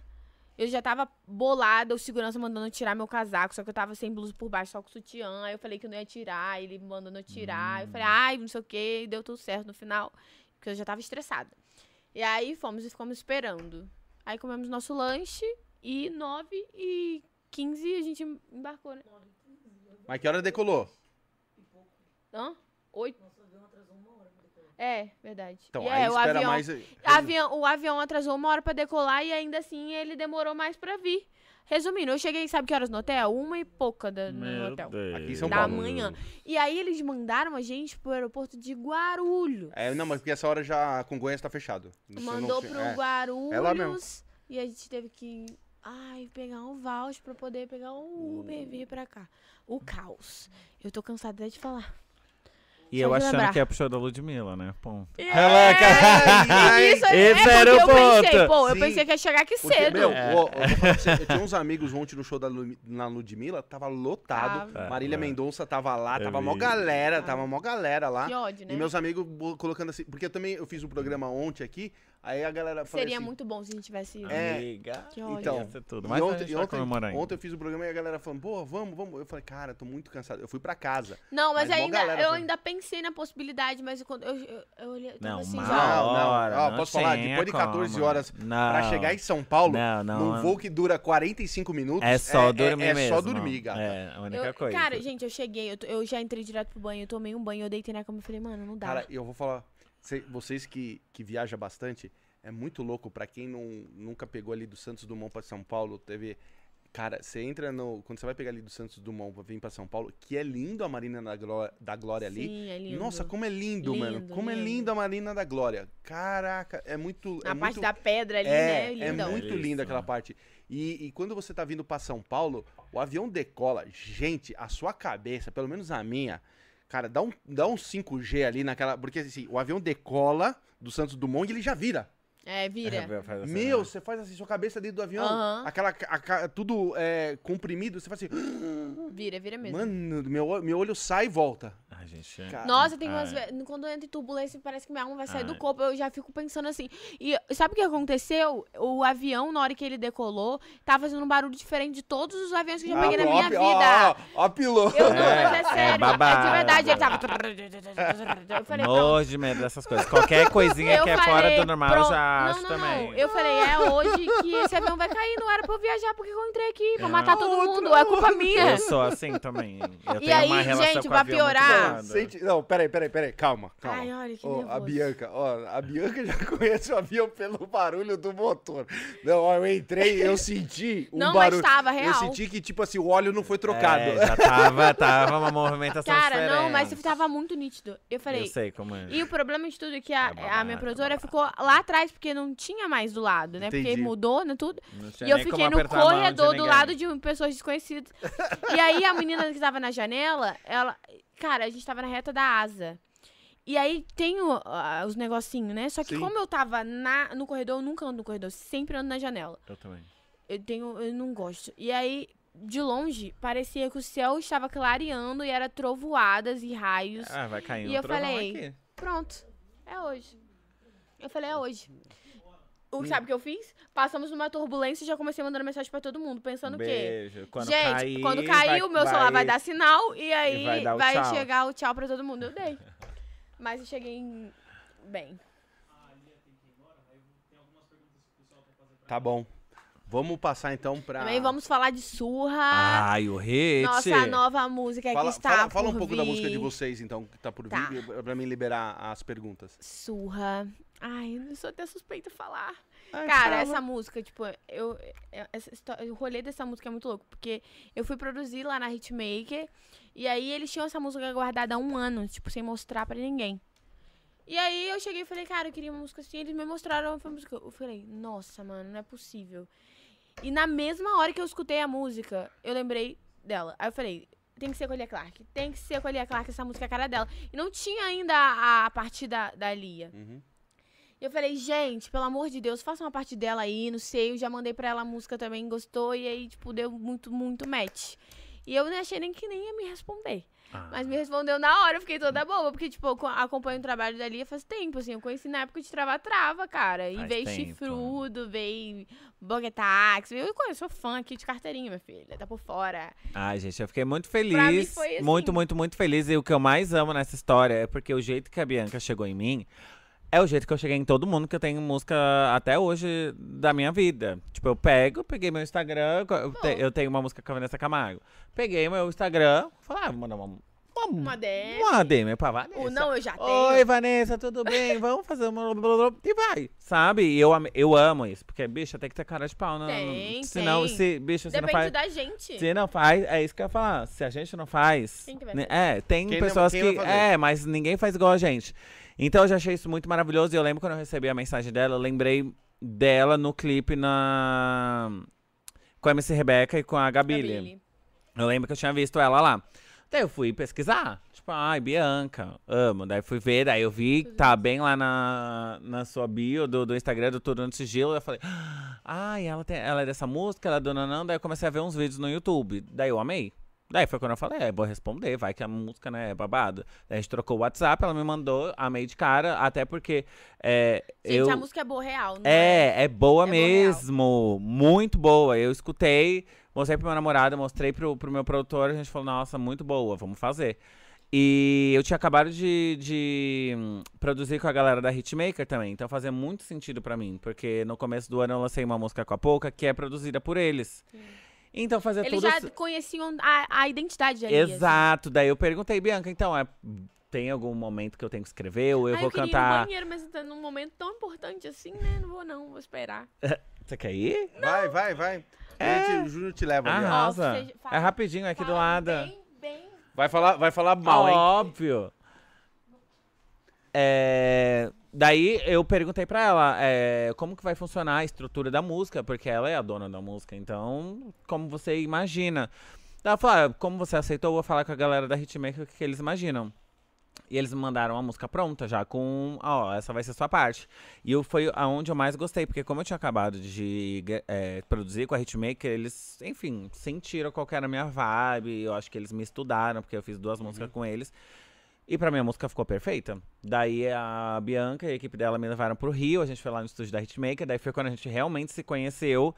E, cara, pra mim foi muito match. Eu achei ela. hum, Isso aqui que a gente tá sentindo, sabe? Muito novinha, cheia de sonhos, fofinha, muito bonitinha. Pra mim ela é uma gatinha, assim, a gente gravando. Eu achei muito maravilhoso. E eu fiquei muito feliz com o convite, porque. Ah, é muito legal quando a galera acha que você vai acrescentar alguma coisa no trabalho dela. E eu acho que.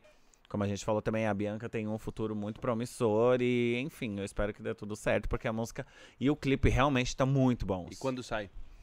A música sai amanhã, meia-noite, e o clipe meio-dia, sexta-feira. Onde a galera amanhã, meia-noite, vai encontrar? Sim, todas as plataformas digitais, seja qual for onde você escute, YouTube Music, Spotify, Apple Music, Deezer. E eu fui pro Rio também pra gravar o clipe com ela. A gente gravou, acho que, acho que é uma mansão, um hostel, não sei. Lá da Morro Santa Teresa, tem esse Sim, morro? sim. Então, tudo muito maravilhoso. E foi uma das coisas que eu mais me surpreendi, né? Porque era uma produção muito linda, sabe? Eu acho isso muito legal, porque eu sou uma artista muito visual, né? Eu sou drag queen. Então, pra mim, o visual é, conta muito na hora de lançar algum material, uma música, ou a capa, ou o clipe. E tava tudo assim, muito de. Ai, muito bom gosto, sabe? Então, desde a produção da música até a produção do clipe, eu me senti muito confortável e muito feliz de fazer parte do, do que tá acontecendo. Que legal, hein? E me fala uma coisa. que, e quando, que momento também da sua vida você entrou na Fátima? Na Fátima Bernardes? Não, na Fátima você não tá no. no Na Mind? É isso, na Mind. Ah, foi na pandemia. Hum. Porque assim, antes da pandemia. Na Preta Gil, né? Isso, antes da pandemia, é, a gente sempre tinha uma, umas flertadas, eu e a Mind, né? Só que eu tava em outro momento da minha carreira, tinha um sócio, e enfim. E na parte da. Na hora da pandemia, ahn, eu me vi de mãos atadas, né? Porque se não tem show, né? Ganhar dinheiro, e aí? O que, que eu vou fazer da minha vida? Sim. E eu resolvi dar uma mudada totalmente na minha carreira, porque eu já não estava muito feliz com o que estava acontecendo, e eu mudei tudo, e entrei em contato com a galera da Mind, entrei em contato primeiro com a Fátima, que é uma das donas, e ela me encaminhou pra Mari, que eu amo muito, Mari, você é tudo. E a gente Mas você conversou. entrou, entrou em contato na DM? Sim. Ah, Eu legal. sou cara de pau da DM. Falei, oi, Fátima, lembra que a gente Oi. sempre conversava, né, sobre eu entrar na Mind? O que, que você acha O que disso? você acha disso? É, ela falou, ah, eu então, tem muita gente falando comigo, ela, enfim, a dona, né, bicha? Então, fala aqui com a Mari. E eu já conheci a Mari. Eu falei, oi, Mari, então, tá, tá, tá. Ela, vamos fazer um cal, uma cal. A gente trocou, falou a real uma coisa pra outra. Deu uma semana, eu já tava com o contrato assinado. E assim, eu, eu sou muito minha mind, minha vida. Eles mudaram a minha vida, tipo, em questão da pandemia. Em questão de tudo que tava acontecendo na minha vida. E eles são tudo mesmo. Eu fico Eu, chocada. eu sigo a Fátima, ela parece muito gente boa. Muito, muito, muito. Já fui na casa dela, uma maçã babadeira.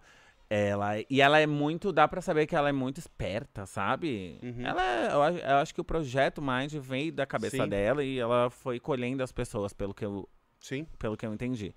Então, foi uma coisa que realmente mudou minha vida. E eu acho que agora, né, eu me vejo uma artista onde eu consigo trabalhar também no mercado publicitário, seja é, no Instagram, seja uma publi ali. É, é, Seja recentemente. um comercial. Exato, recentemente saiu um comercial da Advil, onde eu fui, tipo, é, conta a minha história. Então, eram coisas que se eu não estivesse na Mind, na Mind, eu acho que não estaria acontecendo.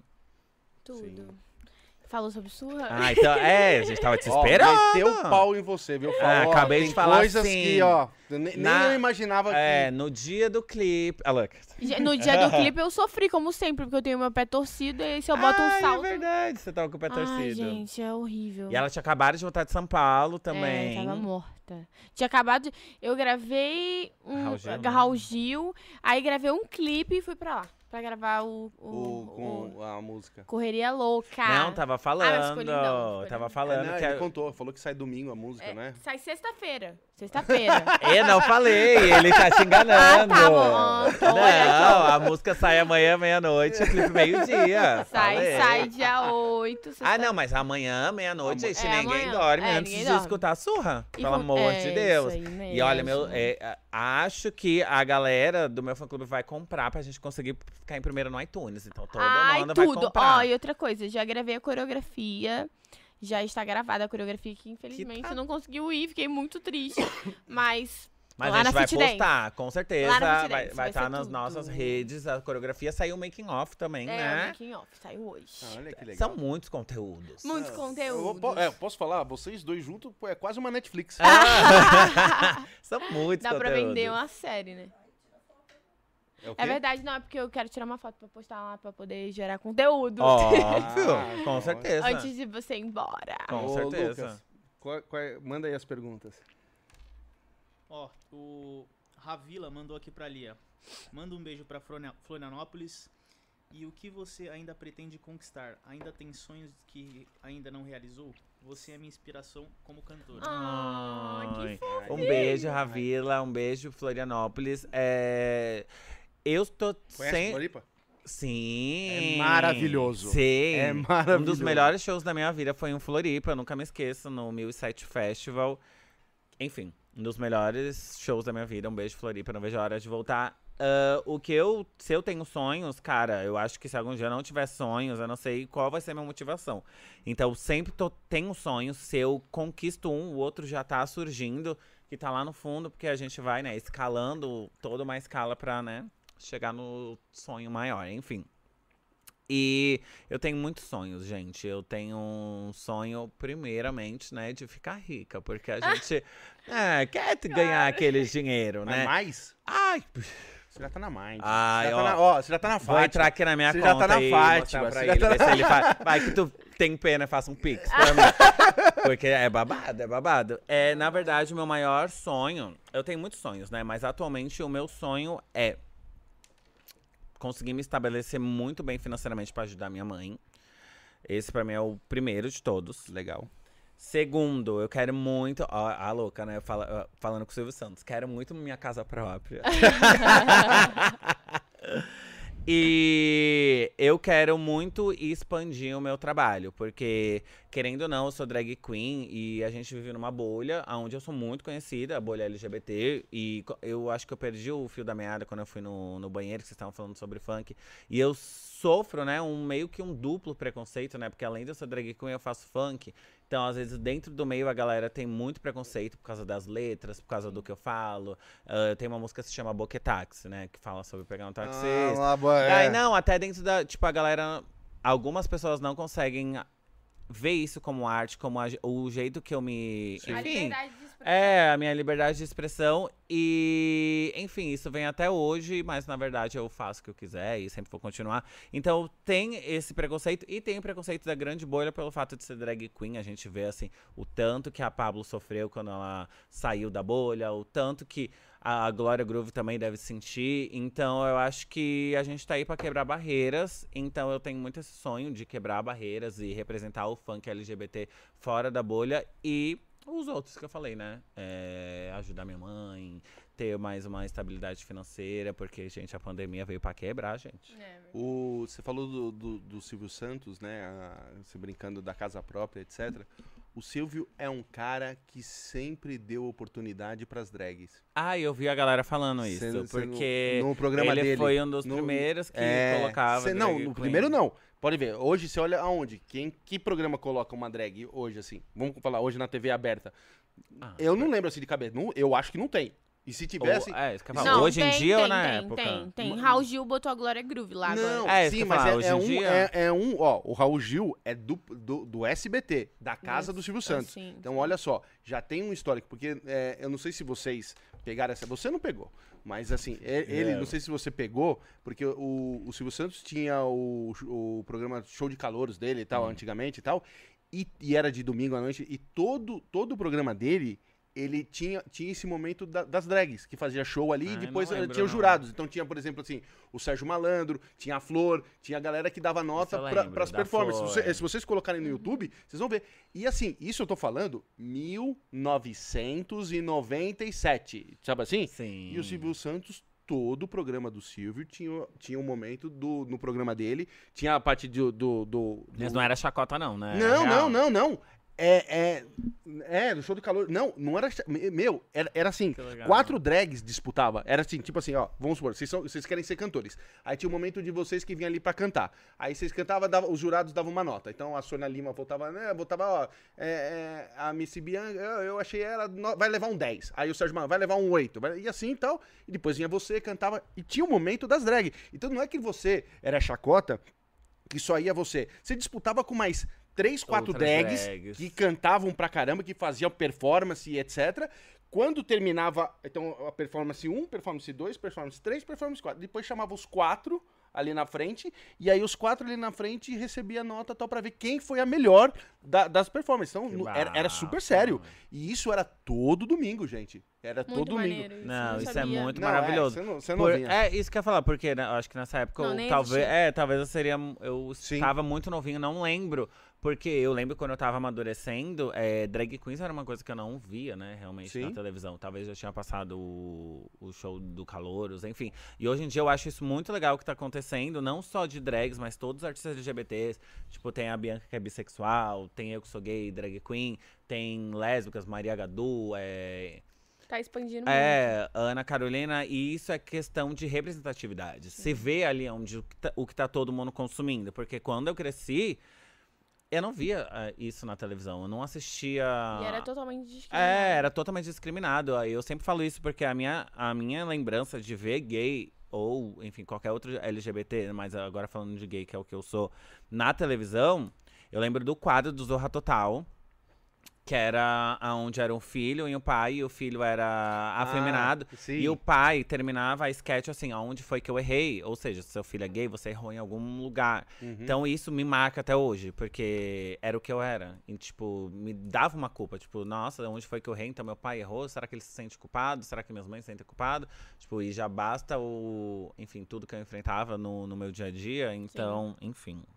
Nem sei como a gente chegou nesse assunto. Mas- Triste. Não, manda, manda outro, ó. Ó, o Edson Garcia mandou assim: Lia, como você imagina seu primeiro show depois da pandemia? Ai, gente, eu espero que todo mundo esteja muito feliz e vacinado, né? Primeiro de tudo. Você já tomou? Já, a As primeira duas? só, a segunda não. É dia 18 agora que eu tomei a Aí, ó. AstraZeneca. Você tomou já as duas? Já tomei. Você Tomei tomou essa as duas, semana. Eu Tomei essa tomei só semana. uma. Tomei as duas essa Tu semana. foi a, Fa- a A Pfizer, né? Você tomou a- qual? AstraZeneca. Tomei essa, essa AstraZeneca? semana eu tomei a segunda. Ai, e, mas tu tomou AstraZeneca ou Pfizer? Porque Não, Astra... falaram- não, não, AstraZeneca. Tinha Que no, falaram no Eu dia, quase, ah, eu no dia que eu fui tomei tinha. a alta. AstraZeneca, É. cara. Ai, eu fiquei tinha tão 10 pe- mal. Tinha 20 pessoas na minha frente, aí vacinou 10 com a AstraZeneca e acabou e começou a Pfizer. Eu fiquei, tipo... Eu fiquei bem mal.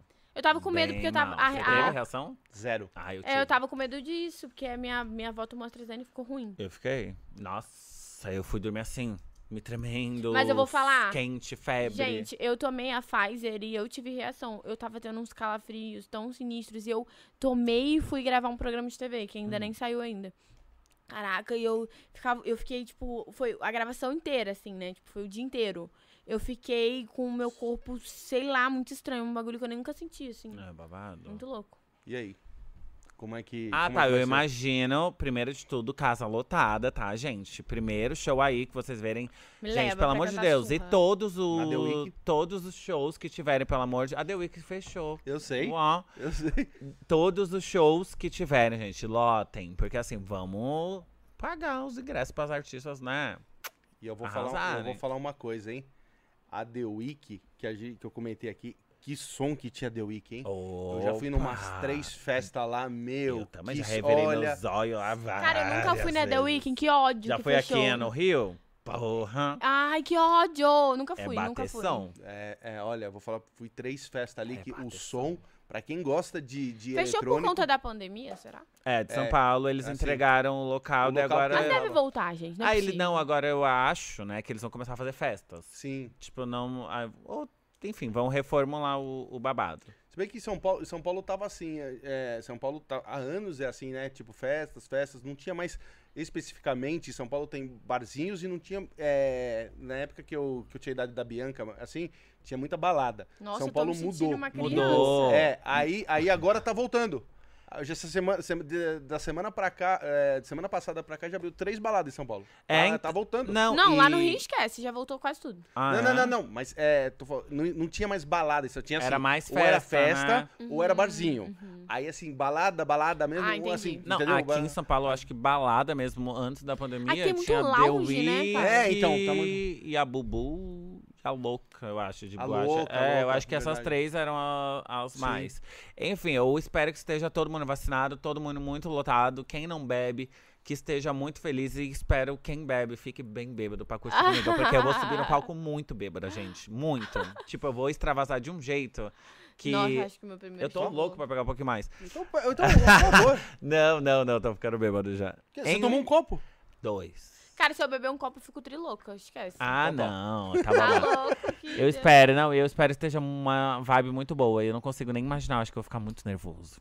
Eu acho também que eu vou ficar. Imagina subir no palco. Eu fiz um showzinho, Oh. tipo, há uns, uns, umas duas semanas atrás, mas foi em festa fechada, assim. E foi legal. Ai, eu tava tão nervosa que eu não queria nem entrar. Eu entrei empurrada, assim. Mas Ah. foi incrível. Tipo, era, um, era uma galera, era só convidados, era a inauguração de um, de um, de um lugar lá.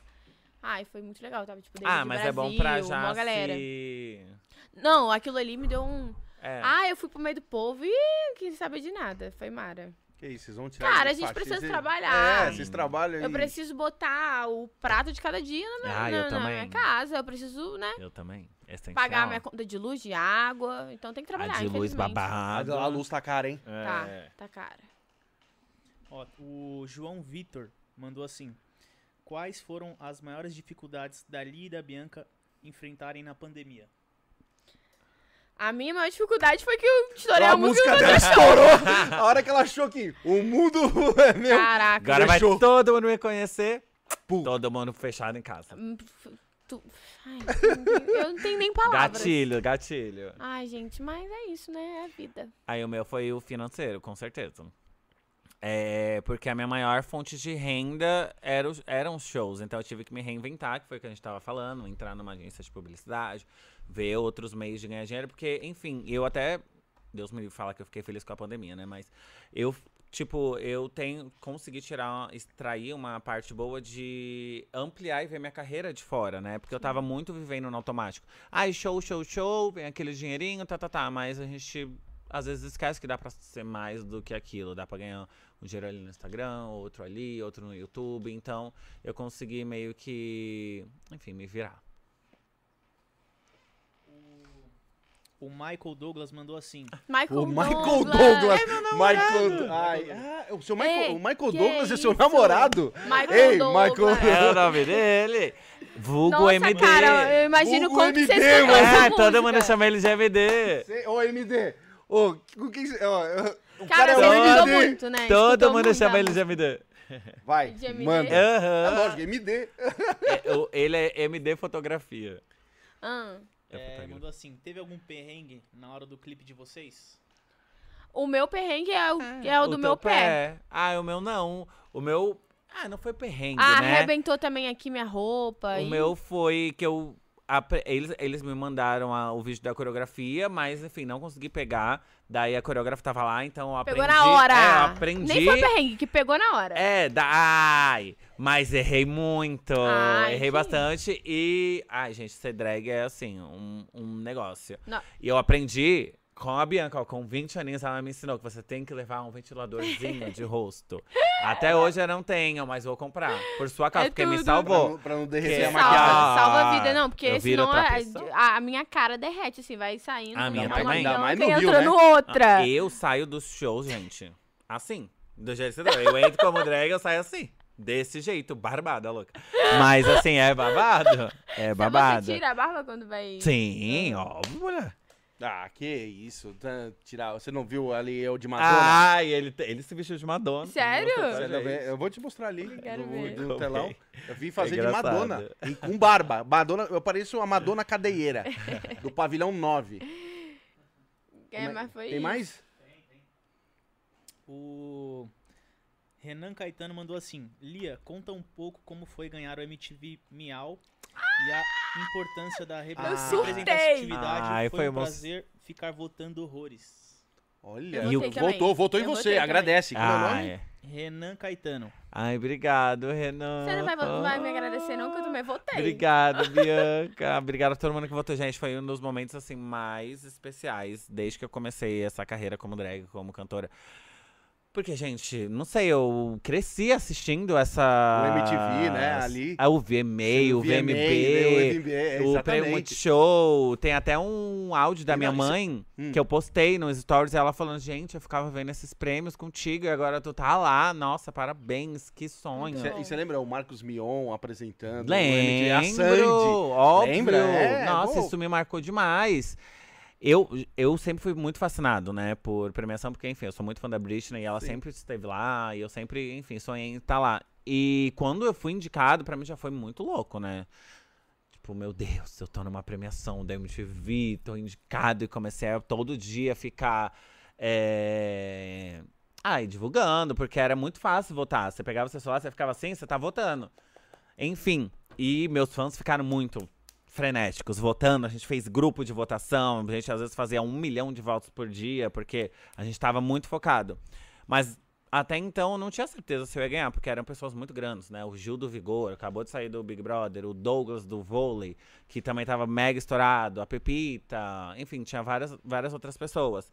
Então eu tava com essa esperança, mas eu sempre canalizando aquilo. Cara, seja pelo menos agradecido por estar ali, por ter sido Só de lembrada. ter sido indicado, é E incrível. quando eu descobri que eu ganhei, passou um filme assim da minha vida na minha o cabeça. surto, né? Bicho, eu fiquei assim, meu Deus, eu não acredito. E quando eu subi no palco assim pra pegar, Eu tava me tremendo toda. Você já sabia ou tu ficou sabendo? Eu. Já dis- sabia. É, uns dois dias antes eles me avisaram. Aí Falaram, eu, ó. afasta, eu é, a- a- não, Rafael, É, MTV, atenção. É que é gravado. É gravado. Então eles tiveram que avisar, porque a gente já tava. Que, a gente tava assim. Eu ficava falando pro meu produtor, pergunta se vai ter alguma coisa presencial, porque, gente, eu sou drag queen, então eu preciso saber qual peruca eu vou, qual, Qual look eu vou, qual sapato eu vou, qual lente eu vou. Ah, então é toda uma entendi. montação. Então eu ficava- a gente ficou meio pressionando, vai ter presencial, presencial. Daí dois dias antes eles falaram, ó, então, a gente queria muito que você viesse aqui, já tinha encerrado as votações, a gente queria muito que você viesse aqui receber o prêmio, você ganhou, parabéns, tananã. E os meus fãs no grupo, assim... E aí, Lia, vai. E eu fiquei quieta, porque não podia contar pra ninguém. Ai, Nem ódio, sabia se eu né? podia estar contando isso aqui agora. Mas assim, Desculpa. quando, quando. Não, quando eu tava ali atrás do palco, eu sabia que eu me ia anunciar. Mas mesmo assim, eu tava assim. "Uh", mesmo sabendo que era gravado. Eu fiquei imaginando se fosse ao vivo e eu não soubesse. Eu ia passar mal. Aham. Nossa, Mas ao foi- vivo né, deve ser... Imagina, igual é o, as premiações, tipo, uma câmerazinha pra cada um. E aí, daí... levantam, eles daí- levantam pleníssimos, assim. tipo. Ai, gente, foi, o- foi perfeito pra mim. Perfeito, perfeito. Uns hi- um dos maiores momentos, assim, da minha carreira e da minha vida. Agora tem um prêmio Multishow, em que, em nome de Jesus, vai ser presencial. né? Ai, sim, tem que ter surra indicada. Ai, tudo. surra, eu viciei Surra todas. Indicada. Aí, ó. E aí, tem mais? É, essa aí é pras duas. Hum. Quais os feats dos sonhos, nacional e internacional? Quais o quê? Os feats do sonho. Hum. Pode começar. Ai, os meus. clichê já, Ai, né? o meu é muito clichê mesmo. Tipo, internacional tem. Eu amo a Britney, óbvio. Eu amo a Nicki Minaj, por mais que ela Nossa. tenha dado umas bolas fora aí. E nacional. Ai, eu não consigo não falar Anitta e Ludmilla. Eu sempre penso nelas. Eu acho elas muito ícones, assim. Cara, eu. É muito E clichê. a MC Rebeca eu amo também. É muito clichê, porque eu sou, eu sou muito fã da Rihanna, então, Oh, óbvio. Que sonho. Ai, imagina, ai, mas ela, não- eu tô até perdendo minhas esperanças já, porque... Ela faz bucaneio pra ela, né, Não, tá amiga? nada, Imagina a Fit. Mas nacional, assim, é, a Anitta, Ludmilla seria muito legal, mas eu gosto muito do trabalho da Glória Groove, eu acho que é amar muito Sim. fazer uma música com a Glória. Amigo, A Isa Session. também, né? Tu viu? Ficou mara. Nossa, perfeito. É, mas tem várias pessoas. Ai, tipo, tem Eu tantos. tenho, eu tenho, eu, eu sou a louca. Eu gosto de cantar o que eu posso cantar. Eu não gosto de ficar só numa bolha presa em um gênero. Eu, eu óbvio, eu sou cantora de funk, de pop funk, mas eu gosto de, de tentar, sabe? Tem até uma música que eu lancei recentemente que é que se chama Só de Pirraça, que é com o MCWM, e o Eric Land, que é uma mistura de funk, brega funk e pisadinha, tipo. Caraca, você juntou É tudo, hein? Muito legal. Até bateu um milhão. Batemos um milhão já, tô muito feliz. E, cara, a música é muito, muito louca, assim, muito diferente de tudo que eu já fiz. Porra, é. Você... então, não, é, eu gosto muito de, de, de fazer essas Ai, é loucuras, de gostoso misturar mesmo. É as coisas, assim, e não ficar presa só em uma coisa. Entendi.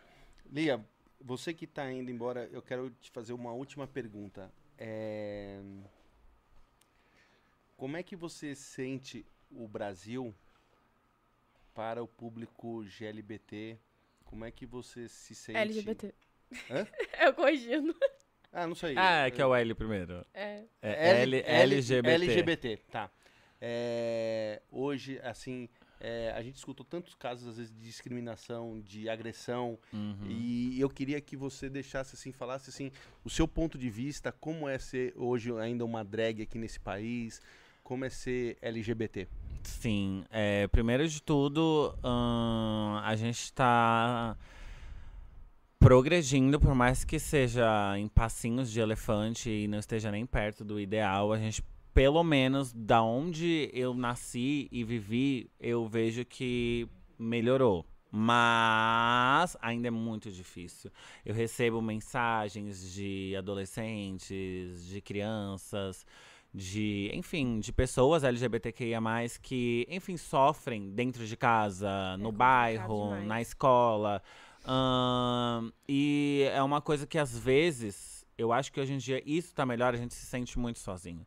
Então, eu acho que com as redes sociais, esse, essa ascensão de artistas LGBTQIA+, talvez esteja dando mais esperanças e mais forças para essa nova geração para serem quem eles são mesmo, sabe? Até hoje eu sinto que quando eu cresci, eu já eu fui muito reprimido. Muito, muito Eu reprimido. Muito. Eu acho que isso transparece até hoje no que eu sou. Hoje, quando eu vou escolher uma roupa ou eu vou sair de algum jeito, eu me forço a sair de tal jeito, porque eu sempre fui ensinado que eu não poderia ser. Então, eu canalizo essa força que a gente tá elevando juntos e, enfim, é, lutando para conseguir esse respeito, esse nosso espaço na sociedade, porque quando a gente vive numa bolha, a gente acha que tá tudo bem, né? Quando a gente sai com nossos amigos e às vezes, sei lá, eu vou com meu namorado em Santos, que é uma, inf- infelizmente, é uma cidade que ainda tem muita gente preconceituosa.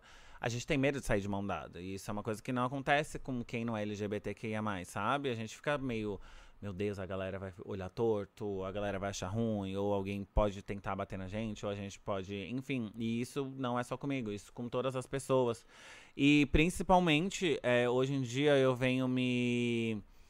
Não é nem aprendendo, mas eu, vejo, eu venho olhando muito mais pra causa trans, né? Porque é uma pauta que é nova. Eu, por exemplo, há três anos atrás, eu não entendia muito sobre a causa trans, e é uma coisa que tá sendo cada vez mais discutida e tenho amigas que transicionaram nesse tempo de três anos, igual a Bianca falou, a Tenho- amiga É, que, várias. que morou contigo. Sim. E é uma coisa muito louca, porque elas são excluídas totalmente da sociedade. Sim, você e- não anda na rua, é. você não anda no metrô, você não vê uma trans. E você pra mercado de trabalho, é, então. você não sabe? vai no McDonald's você vê uma trans, você não vai no Subway você vê uma trans. Então elas não existem, né? Então é uma Acabam eu- tendo que procurar outros tipos de Aham, trabalho. sabe? E dentro da nossa sigla, a gente tenta se juntar pra todo mundo conseguir o seu, mas eu acho que o delas é uma causa muito a se olhar, porque elas Muito. precisam sim de oportunidades, elas precisam sim ser vistas como pessoas, elas precisam ser vistas como, enfim, além de. Pessoas normais, só isso. É só uma pessoa normal. Aham, Além de, enfim, serem vistas como um objeto de Sexual, vamos claro. sexual e um objeto de chacota, né? Porque infelizmente é muito que acontece por aí, piadinhas transfóbicas ou homens que fazem piadas transfóbicas e à noite vão procurá-las É, e, e a Surra fala disso. Fala muito disso, a música. sobre, sobre pegar a pessoa e Fala na mal. luz do dia você E, é- Não cara, quer. assim, eu convivo com. Eu tenho muitas amigas trans, eu convivo. E assim, eu, eu fico sabendo de cada história que é chocante, E cara. isso é uma. Não chega a ser um privilégio, mas é uma coisa única nossa, porque falando com as pessoas que estão escutando esse podcast e assistindo a gente, quantas amigas trans vocês têm? Ninguém, é muito difícil. Minha mãe não tem amiga trans, minha irmã não tem amiga trans. No- meu namorado acho que tem, mas assim, tem muita gente que não tem pessoas trans na vida e por isso que elas não sabem como que é a E, vivência cara, ó, delas. tem situações que já aconteceram, por exemplo, de um amigo meu também ser amigo de uma amiga minha trans e a família dele reprimir ele porque ele é amigo dela, Com sabe? certeza. E porque anda com ela. Graças Uhum. à minha família, assim, é, sempre teve uma cabeça muito fechada sobre sexual, namoro uma mulher. E eles sempre tiveram cabeça muito fechada pra isso. Ma- Mas eles nunca é, destrataram ou trataram com falta de respeito os meus amigos gays, minha- meus, minhas amigas trans. Nunca, nunca tive esse problema com eles. Assim, É. comigo já era diferente. A, a minha família também nunca ouve isso, né? Mas já teve com amigos meus de receberem. Ai, vamos na casa de tal pessoa. Daí foram duas amigas nossas trans. Uhum, E o pai do meu amigo achou um absurdo. sim. Tipo, ai, como assim? Meus amigos vão ver elas entrando aqui, vão me zoar, tá, tá, tá. E isso não acontece comigo. Isso não acontece contigo, É, isso não acontece não contigo. acontece. Isso é exclusivo delas. Então eu acho que dentro da nossa sigla, eu acho que é uma causa que, cara, a gente precisa muito ver porque elas morrem. Elas não são Todos vistas como os gente, dias. elas ela, e elas morrem por crimes de ódio, né? Por simplesmente serem quem são. Então não é porque elas, enfim, não que isso seria certo, mas não porque elas estão fazendo alguma coisa de errado, porque, enfim, ninguém precisa tirar a vida de ninguém, mas elas morrem por simplesmente serem elas. A gente, enfim, tem vários casos muito famosos aí no Brasil, a Dandara. Cara, eu fico E- imaginando assim.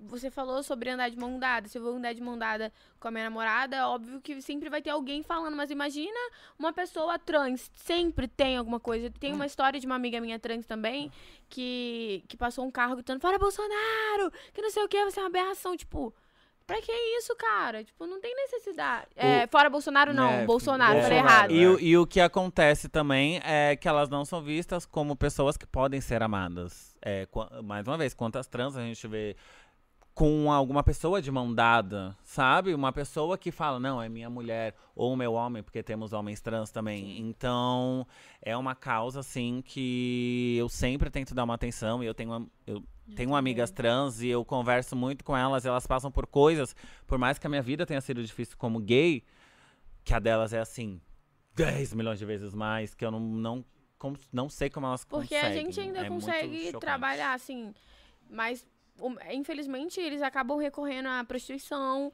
ou salão de beleza, porque é- são as únicas coisas que, que eles conseguem se encaixar, sabe? Então, falando das mulheres trans, assim, é muito complicado. É muito, muito complicado. É triste. É triste de se ver, porque como a Lia falou, é só, só tá sendo quem é, cara. Não tem Sim. nenhum problema. Acho que se cada um cuidasse da sua própria vida e.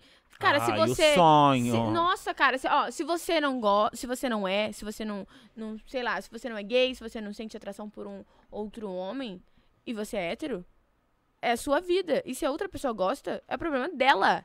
Só dela, de mais ninguém. E se a pessoa quer, quer não, né? Se a pessoa nasce trans, vai fazer a transição de gênero e muda de nome, etc. É a vida dela. Cara, só respeite. Acabou, não vai mudar nada pra você, sabe? Sim. Deixa a pessoa viver, deixa. Ai, qual é o Ah, seu eu não gosto, é então tanto. fica pra você. É, isso que eu falo, se não gosta, respeito. Sabe? É, é sobre isso, sabe? A Pepita sempre fala muito isso. Ai, você não quer gostar de mim? Não me quer no, no seu convívio? Tá, ok. Mas me respeita. Não solta gracinha, não falte com respeito. Me chamem pelo meu nome, porque eu tenho um nome, eu tenho uma história, todo mundo tem. Né? A vida é tão difícil, gente. Eu É. sempre penso isso. A vida é tão difícil, então, cara, vamos Acho que tem respeitar tanta um outro. coisa pra gente se preocupar, né? Pra ficar olhando pro embaixo do nariz dos outros. Eu acho isso. É, é babado. Enfim, a nossa sigla LGBT, ela tá numa progressão. É, eu acho que a causa G, né, a causa gay, não que tá ganha, mas a gente tá num momento muito bom.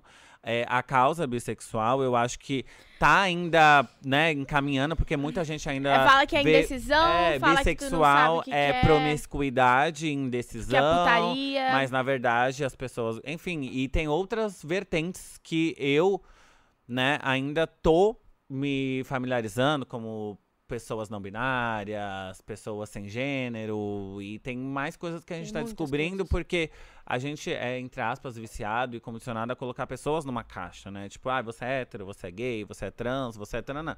Então tem pessoas também que não não são nada e não. Enfim, é toda uma coisa, todo um movimento que a gente precisa entender e estudar. Né? É isso. Obrigado mais uma Ah, vez. Obrigado. Valeu, foi, foi muito bom a sua entrevista. Muito obrigado, gente. Quero aproveitar para falar aqui para todo mundo amanhã estar bem ligado nas nossas redes sociais, porque amanhã sai a nossa música Surra, Surra. meia-noite. Meia-noite, sexta-feira vai estar o clipe tão lindo. De amanhã pra sexta. Sim, sigam a gente, Bianca Oficial, Lia Clark. E, gente, eu tô muito armada. E, e- Ai, vai e ser muito, muito bom, isso é cara. um dos momentos que eu mais gosto desse emprego, né, de cantora. Que é muito legal. Ai, Gente, amo. lançamento é uma coisa muito legal. Porque é uma Fico coisa nova, você coloca sua arte, sua cara de um novo pessoas, jeito. Né? É muito bom. E é isso, muito obrigada, Bianca, por ter me convidado tá pela música, pra, enfim, pra participar da tua carreira, da tua trajetória. Ai, tudo, tudo. Tamo Feliz junto, obrigado mais uma vez. Obrigado você, ó. Real Foi- Podcast. Ai, eu queria tirar uma foto. Ai, vamos tirar. Tira, tira. No meio, ah, ao tira. vivo? Vamos no É, meio do ao vivo. pra Tira, já deixa, ter. tipo, porque a Lia vai embora, a Bianca vai continuar aqui comigo. Bora. Não, deixa só eles dois aqui rapidinho, porque. eu É. Xalana. Não, deixa eu tirar rapidinho. Você precisa É, tirar? vamos. Tá. Segura aqui. Assistam a gente tirando foto. Ela. Vem, amiga. Vem cá. Deixa a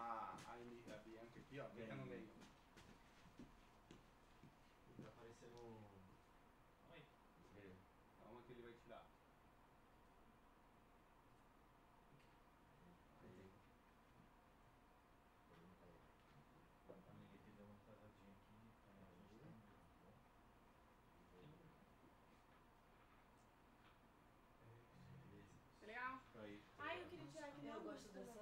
É, essa, luz, né? essa luz tá toda aqui, ó. Tira aqui, ó. Tá? Ah, essa aqui tá bom. Vai lá, Augusto. Augusto não gosta. Vem. Eu quero, eu quero fazer um stories contigo. Tu. Aqui a luz, a luz tá contra a luz, é isso. Levar a luz. Vai ali, ó. Então. Apertar. Gente, estou aqui com a Bianca. Ó, oh, surra, vem aí, hein? É isso aí, gente. Gente, Amanhã... que Ai, querida, é o filtro, né? né? Amanhã, surra meia-noite, clipe sexta-feira, meio-dia. Aguardem. Vem, vem. Cadê a foto? Cara, eu queria tirar, tipo... Ô, ô... É que tem a- tem Tira daqui duas aparecer no luzes. fundo, não dá em nada. Só cada luz.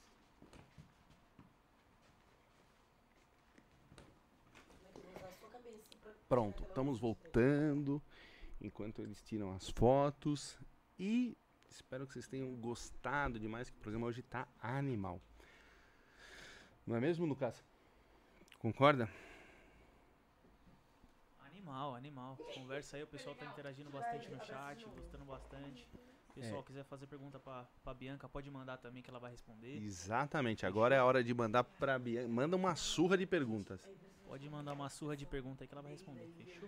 É isso aí. Vocês ficam muito diferentes, tipo, dá, dá pra ver. É diferente mesmo? É, a- a- São duas a- pessoas. Vamos? é Ah, tá, tá, mesmo ao vivo diferente. ainda. A gente tá ao vivo. Beijo. É. Você vai ficar aqui. É. É. Tá, a gente em vai se falando. Vou embora amanhã de manhã. Ah. Senta aqui, ó. Gente, Mas a gente se fala. Leia, mais uma vez, obrigado, hein? Obrigada. Oi, gente, voltei. Voltou? Voltei. E aí, agora você vai beber ou não vai? Não vou nada. Ali, ó, sua aguinha. Você você quer só energético? Não, não, não quero. Só água mesmo, tô de boa. Me conta uma coisa, ô. Ô, Bianca. É, que nem eu perguntei pra ele, como é que é a causa LGBT? Como é que é ser uma, uma cantora é, bissexual hoje?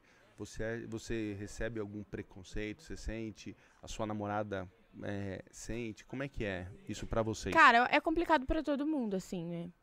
É muito complicado, existe preconceito e não tem como negar isso. E o. A, cara, a pessoa bissexual, ela. É o que a gente tava falando aqui agora. Existe esse certo preconceito. a- que as pessoas dizem que o bissexual é uma pessoa indecisa, que não sabe o que quer. Que aí se você é uma. Você é uma mulher e tá namorando com uma mulher. E aí vão te rotular como lésbica. Esquecem que você é bissexual. As pessoas acabam te colocando numa caixa. Exatamente o que a gente estava conversando aqui. É, eles parece que não, não conseguem entender que eu sou uma pessoa bissexual, sinto atração por homem e por mulher, e o, o fato de eu estar namorando uma mulher, claro que eu tô namorando, eu tô num relacionamento monogâmico, eu não vou, né, querer estar com outras pessoas.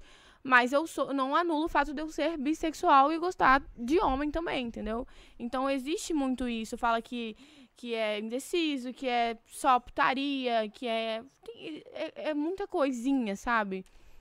Mas a letra B existe e não tá ali à toa, entendeu? O bissexual existe. Então tem esse preconceito. Também. Cara. É, é até cansativo falar sobre isso. Isso me, me dá até. Porque é uma coisa que. É o que eu falei aqui, cada um tem que cuidar da sua vida e se todo mundo cuidasse das próprias vidas, estava tudo certo. Eu estar namorando uma mulher, ou eu estar namorando um homem, é a minha vida, ninguém tem nada a ver com isso, sabe? E é isso. Mas tem muito preconceito, existe. Muito.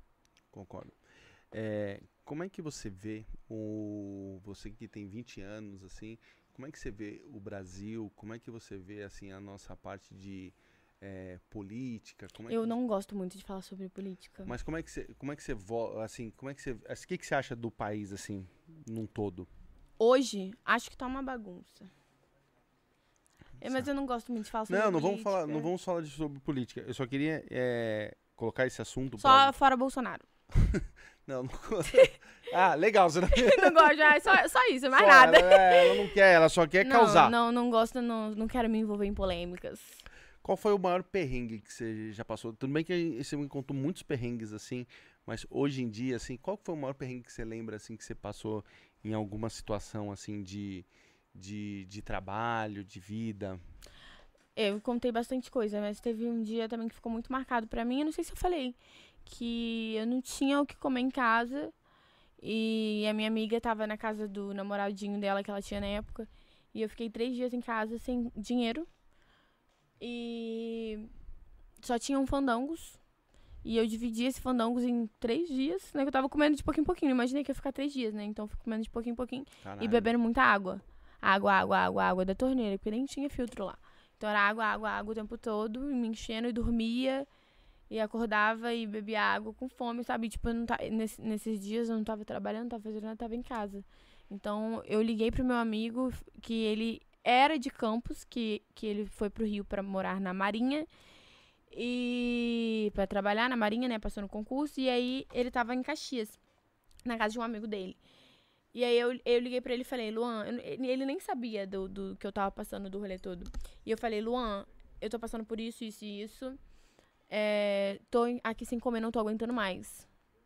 E ele falou, por que, que você não me avisou isso antes? Isso era de noite. Ele chegou, ele saiu de Caxias, chegou lá meia-noite, no pé da Rocinha, encontrou comigo e me levou pra Caxias. E aí fez um estrogonofe, assim, pra mim, comi, fiquei toda boba. E foi no dia do Rock in Rio que a Anitta cantou, tipo, foi, ficou marcado pra mim. Que é aquele show da Anitta que ela chorou, etc. É, no, no Rock in No Rio. Rock que in aí Rio. que tava passando a reprise no outro dia de tarde. Eu não sei se era reprise, se era alguma coisa que ele botou. E aí eu falei assim, um dia eu vou estar ali, eu vou conseguir vencer. Nem que seja qualquer coisa, mas eu vou conseguir vencer e vou sair dessa situação. Então esse dia ficou muito marcado, porque assim, eu tava passando. E aquele, aquele show me motivou muito, sabe? Tipo, ela também começou do nada, do zero. Sim. E eu tô aqui e eu vou conseguir. Então aquele dia ficou muito marcado pra mim.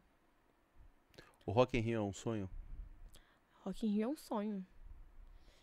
É um sonho distante, mas é um sonho. Não distante, não vou falar que é distante, não. É, eu também acho. Você já- começou errado. É, Acho que não, não, não. É errado. porque, assim, às vezes, é porque, como eu te falei, eu- as coisas ainda não. Ainda não caiu a minha ficha. Porque eu não consegui ver as pessoas. É só a internet. Eu não consegui ver muita gente, eu não vi a galera cantando a minha música. Então, às vezes, não cai a minha ficha. Então, pra mim, tudo parece muito distante, assim, mas às vezes eu paro pra pensar, mano, olha como que a minha vida deu uma reviravolta. Então, é, é até difícil falar sobre isso, porque é difícil até pra mim, sabe? Não, não, não é difícil acreditar que tudo isso aconteceu. Não foi rápido, porque eu só eu sei o que eu passei. Então, pra mim foi uma eternidade. Mas eu já tenho, já cantava antes, já, mas eu, eu não tinha uma carreira, sabe? Então eu posso dizer que eu tenho uma carreira de um ano pra cá. E é tudo muito novo assim pra mim ainda. Toda essa estrutura, tudo isso assim, é novo pra mim. Então, Rock in Rio é um sonho. Eu vou chegar lá um dia ainda, sou nova e tenho força de vontade, persistência e eu não vou desistir até conseguir. Eu tenho certeza que você vai chegar lá. Eu também tenho. Espero que você lembre de mim, convidar, falar, ó, Alan, vamos lá. ah, eu também tenho, eu também tenho. Vai, vai conseguir. Deixa eu te falar uma, uma, fazer uma outra pergunta assim. Tudo no sigilo você também ajudou a escrever, Sim. certo? Só que. Beijo, beijo, beijo. O, pro- Valeu, o- tchau. o problema, o que acontece, quando. Eu vou, te- vou contar, eu nem. Acho que eu nem contei isso em nenhum lugar, nenhum podcast. Quando eu escrevi a música, não tinha muito entendi- entendimento. E aí eu não registrei. Eu deixei o menino registrar ele sozinho, mas eu também fui muito ingênua. E eu Não, é também que tive um bom coração. Porque eu falei assim, eu não imaginei que a música ia chegar na proporção, também não. Nem penso nisso, porque. Mesmo que se fosse pouco, eu pensei, sabe? Eu, eu sei que ele também tava pegado e eu falei, não, pode assinar e eu vou assinar só como intérprete. Eu não, também não entendi, eu não entendi nada. Eu não entendia. Mas eu acredito que, assim, é, é uma coisa que eu levo pra minha vida. Tudo tem que acontecer da forma que tem que acontecer, na hora que tem que acontecer. Então tá tudo bem, eu não fico... Mas hoje, hoje, por exemplo, você pode cantar e se- tranquilo a música. Claro, óbvio. Entendi, entendi. É que É um ele- direito moral. Mesmo Ah. que eu não tenha assinado Sim, e não, nem, não tenha recebido como compositora, é um direito moral. Eu escrevi a música. Entendeu? sim, sim. Não, concordo 100%. É, mas e é- escrevi, assim, boa parte mesmo. Tudo no sigilo, como eu falei, vem de outra música. Tipo, o nome da na outra música que. A minha primeira música da vida tinha tudo no sigilo, sabe? Eu tirei dessa música. Então. É minha. Sim, não, concordo, concordo. O, a, a, a surra que tá vindo amanhã com a Lia. É, é, no caso é sexta-feira, porque ali ia falar amanhã, porque é meia-noite, meia-noite. mas né? meia-noite a virada já é sexta. Pra sexta. concordo, concordo. Sexta-feira. É, O que, que a galera deve esperar de vocês duas ali? Cara, devem esperar o melhor, sim. Todo mundo que eu mostrei o clipe, os meus amigos, a galera que trabalha, todo mundo tá, assim, botando muita fé nessa música por- e no clipe, porque pra mim foi o meu melhor clipe da minha carreira, a minha melhor música até agora, de todas que eu lancei depois de tudo no sigilo. E eu acho que a galera deve esperar, assim, o melhor mesmo. A gente botou pra F, foi muito legal. Tipo, a música é legal, chiclete pra caramba, muito chiclete. É, o clipe tem. é, Onde os- foi? O clipe foi feito lá. Foi feito lá. Santa Teresa. Eu acho que foi em Santa Teresa o nome do lugar. Mas foi num, num casarão, tipo. num- Hum. Numa, ele falou, ali falou, acho que antes de você chegar numa mansão, não é isso? Era uma mansão, mas é uma mansão um pique antiga, sabe? Sabe aquela. Não sei. Casa, bem antiga, aquele, daqueles que tinha aquelas escadas e aqueles talheres chiques, sabe? Então, tipo, vai ficar muito legal. Vai ficar, não, ficou muito legal. Ficou muito. Você já viu o final pronto, tudo? Já, já tem aqui. E também tem, eu quis trazer a representatividade, porque a música, hum, ela fala sobre o que a gente tava conversando aqui, de um cara que fica, fala mal, e aí depois tá ali com ela, tipo, chega de noite tá com ela, mas quando tá com os amigos falam mal, fala sobre isso. E aí eu quis trazer um balé LGBT, sabe, Pra poder complementar tudo que eu tava pensando. O clipe, a direção eu fiz junto com a, com a diretora Belinha, mas eu cheguei com todas as ideias pra ela, a gente, né, montou. Porque eu sou novinha, minha filha, mas eu me meto em tudo. Não quero nem saber. Já vou me metendo, meto em clipe, me meto em tudo. Até no, quando eu tô com um produtor no, no estúdio, eu nem entendo muito de produção. Eu já vou falar, ah, mas você pode fazer isso? Você pode fazer isso. Eles querem me estrangular. Mas eu me meto em tudo porque é, é o meu trabalho, é a minha parada, é a minha cara. E eu quero dar o melhor de mim sempre, sabe? E agora eu tô muito focada em fazer dar certo. Independente de idade, de tempo de carreira, eu só quero progredir e expandir, sabe? Eu quero muito isso. Então eu tô lutando pra isso. Não, sim, já. É, eu tava olhando aqui você, é, vendo a sua idade, os seus sonhos, assim, e que nem você falou da, da, da sua causa. É, quando foi a primeira vez que você é, percebeu que você também gostava de mulher? Desde criança. Desde criança Desde mesmo? criança. Desde quando eu comecei a entender. Eu, a primeira pessoa que eu beijei na minha vida foi uma menina. E tinha. As, que- as meninas ficavam de brincadeirinha assim, né? Porque Quando, quando é criança a gente acaba. Mas eu foi desde criança. Eu não consigo nem lembrar qual, como que foi. Bem natural. Foi bem natural. Bem naturalzão. Sempre. Desde sempre. Desde pequena mesmo. Hoje, como é que você é, cuida assim da sua família, que nem da sua mãe? Como é que a sua mãe te vê que você saiu de casa, foi tentar a vida no Rio, é, prosperou, explodiu? É, hoje, como é que é essa relação? Cara, no início foi muito difícil, mas eu consigo entender. Ai, meu Deus, meu celular caiu. Calma. Eu consigo entender a minha mãe. Eu consigo entender minha mãe, eu consigo entender minha, eu consigo entender minha mãe, eu consigo entender minha família, minha avó, porque era uma era uma preocupação muito grande. Eu era uma menina menor de idade, sem recurso nenhum, sem dinheiro, sem nada, e elas tinham medo do que poderia acontecer comigo, sabe? Então, eu acho que não era. Não é que elas queriam que eu não cantasse, que eu não seguisse o meu sonho. Mas era o medo de acontecer coisas ruins comigo numa cidade grande. Sim. Então, cara, quando eu falei pra minha mãe que eu ia me mudar, ela surtou, falou que não, que ia chamar conselho tutelar e tudo, assim. Mas eu meti o pé, eu fui bem rebelde, assim. Não, não sei se eu nem falo se façam isso ou não, não façam. Não sejam rebeldes. Mas eu fui muito rebelde, mas é porque eu tava com muita vontade, porque eu não aguentava mais ser humilhada na minha cidade. Não aguentava mais escutar murmurinho das pessoas do meu bairro.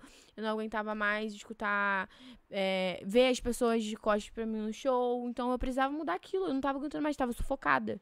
E eu falei, eu vou, eu vou largar tudo e vou. Ah, mas os seus cursos, eu vou largar tudo e vou. Eu não quero saber, eu vou largar tudo e vou. Mas hoje elas, elas, é, elas conseguem ver que deu certo. Óbvio que elas têm mais uma, mais uma segurança, sabe que eu tô estruturada, sabe que eu já conheci pessoas no Rio, que eu tenho meu empresário também, que, tipo, é como se fosse meu pai, ele, o magrão. E é isso, assim, elas conseguem, hoje, em- conseguem enxergar que é o meu trabalho mesmo, sabe? Que eu, que eu quero pra minha vida. E elas me até me, me ajudam, assim, sabe? Me falam coisas esposo, pra não desistir, porque é difícil ainda, até pra mim, ainda hoje é difícil porque, independente de eu ter conhecido algumas pessoas ali, foi, é muito difícil por eu estar longe da minha família, por eu estar longe dos meus irmãozinhos pequenos, que eu tenho dois irmãos, um de três anos, pai de mãe, e um, um de nove meses, pai de pai, que todo mundo de lá. Tem os meus primos também, que eu sou muito apegada às crianças. Os meus primos, o Davi e a Agatha, que o Davi tem seis e a Agatha tem três também.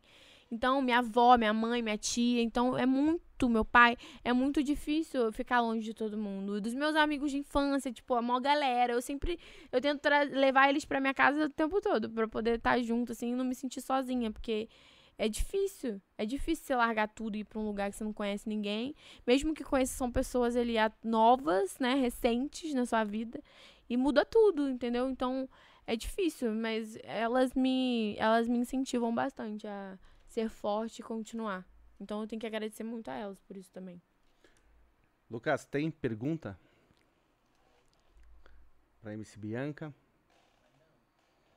Não? Cara, ah, olha, MC Bianca, eu queria muito, muito, muito, muito te agradecer Ah, de ter vindo aqui. Eu queria que você eh, desejo muito sucesso para você, para Lia sexta-feira, que vocês assim explodam. Amém. eu fiquei muito feliz de trazer você aqui para essa conversa no Real. O Real passa todo mundo aqui. É, meu, a gente já falou com Bruna Sufistinha, Dedé Santana, meu, já passou tanto, já passou político aí onde você tá. Então, assim, é, aqui todo mundo passa. E é, eu fiquei muito feliz de Legal conhecer a sua vida, é, do exemplo que você é, de batalhou no seu sonho, dos sacrifícios que você fez, porque é assim, quando a gente chega lá, quando você está aqui, por exemplo, na frente das câmeras, é, o pessoal te vendo, amanhã o pessoal tá te vendo no SBT e, e, a- e o pessoal fala assim, ah, sonha, fala assim, nossa, que sorte que ela deu. Hum, É, não. ninguém, ninguém vê lá atrás o, o preço que você pagou. Que foi morar com um cara que você não conhecia, lá quando veio pro Rio de Janeiro, é, morar no no estúdio, dormir no chão e etc.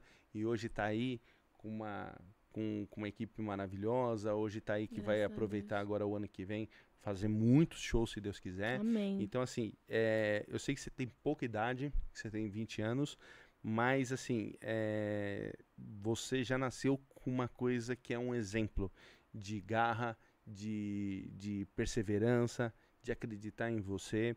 E isso, tipo assim, ninguém te ensinou com a sua idade. Você, é, porque da sua idade, metade era criança. Uhum. Então, é, você está de parabéns pela pessoa Obrigada. que você é Obrigada pela, mesmo. pela, pelas coisas que você fez e, e eu me sinto muito honrado Ah, e, de ter, obrigada. de ter, eh, ter feito essa, essa, esse bate-papo aqui com você no Real, porque eu acho que você é um exemplo para muitas mulheres, para muitas pessoas, não só mulheres, mas muitos homens, para muitas pessoas nesse país. Hoje em dia as pessoas querem tudo muito pronta, Uhum. e entendeu? Então, assim, é, você é um exemplo como pessoa, é, um exemplo de garra. Eu, eu me sinto muito honrado e vou falar de pri- privilegiado de ter feito essa, esse bate-papo aqui com você. Eu só tenho muito, muito que agradecer. Ah, você eu que ter vindo aqui. agradeço. Nossa, não tem nem palavras pra te responder. Obrigada, obrigada. Obrigada pelo convite. Eu amei estar aqui conversar e contar um pouco da minha história pra vocês.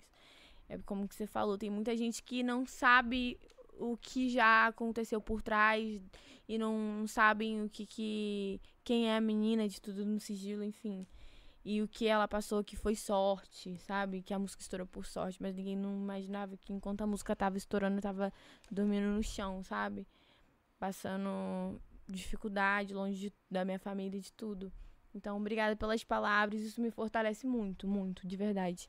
Me dá até um gás, assim, pra poder continuar. Obrigada, obrigada mesmo. Que isso. Chama aí o pessoal para para a estreia da sua música sexta-feira. Gente, Surra vai estar disponível em todas as plataformas digitais sexta-feira a partir de meia-noite. E meio-dia tem o clipe, vai ter também coreografia com fit dance, vai ser tudo. Aguardem que vai ser mara. Me sigam nas redes sociais, Bianca Oficial, em tudo. Twitter, Instagram, Bianca Oficial. E no YouTube é Bianca, no Spotify também é Bianca. E é isso. Me Já tem, já tem a dancinha, né? Já tem a dancinha, já tem a dancinha, mas é segredo ainda. A gente vai. Mas vai sair no TikTok? Vai, com certeza. Como é que você tá no TikTok? Bianca Oficial? Bianca Oficial também. Tudo. Bianca Oficial. Obrigado mais uma vez, viu? Obrigada. Gente, Beijo. aproveita. Mais uma vez eu quero pedir pra vocês, desce o dedo, porque o programa de hoje foi muito especial aqui com a Bianca, com a Lia. Então desce o dedo você aí que é fã deles. Ajuda esse, esse vídeo a chegar ao maior número de pessoas. Agradeço vocês que estão aí do outro lado. Obrigado mais uma vez a todo mundo. Segue a gente sempre ali no Instagram, Real Podcast Oficial. Segue a gente no YouTube, Real Podcast. E segue a gente lá no nosso canal de cortes, que vai ter muito cortes da Bianca, muito cortes da Lia lá, cortes do Real Podcast. Ajuda também a bombar lá no canal de cortes que tá bombando. Muito obrigado a vocês. Obrigado também à LTW, que sem eles também a gente não conseguia fazer esse programa. Muito obrigado a todos. Valeu. Até amanhã.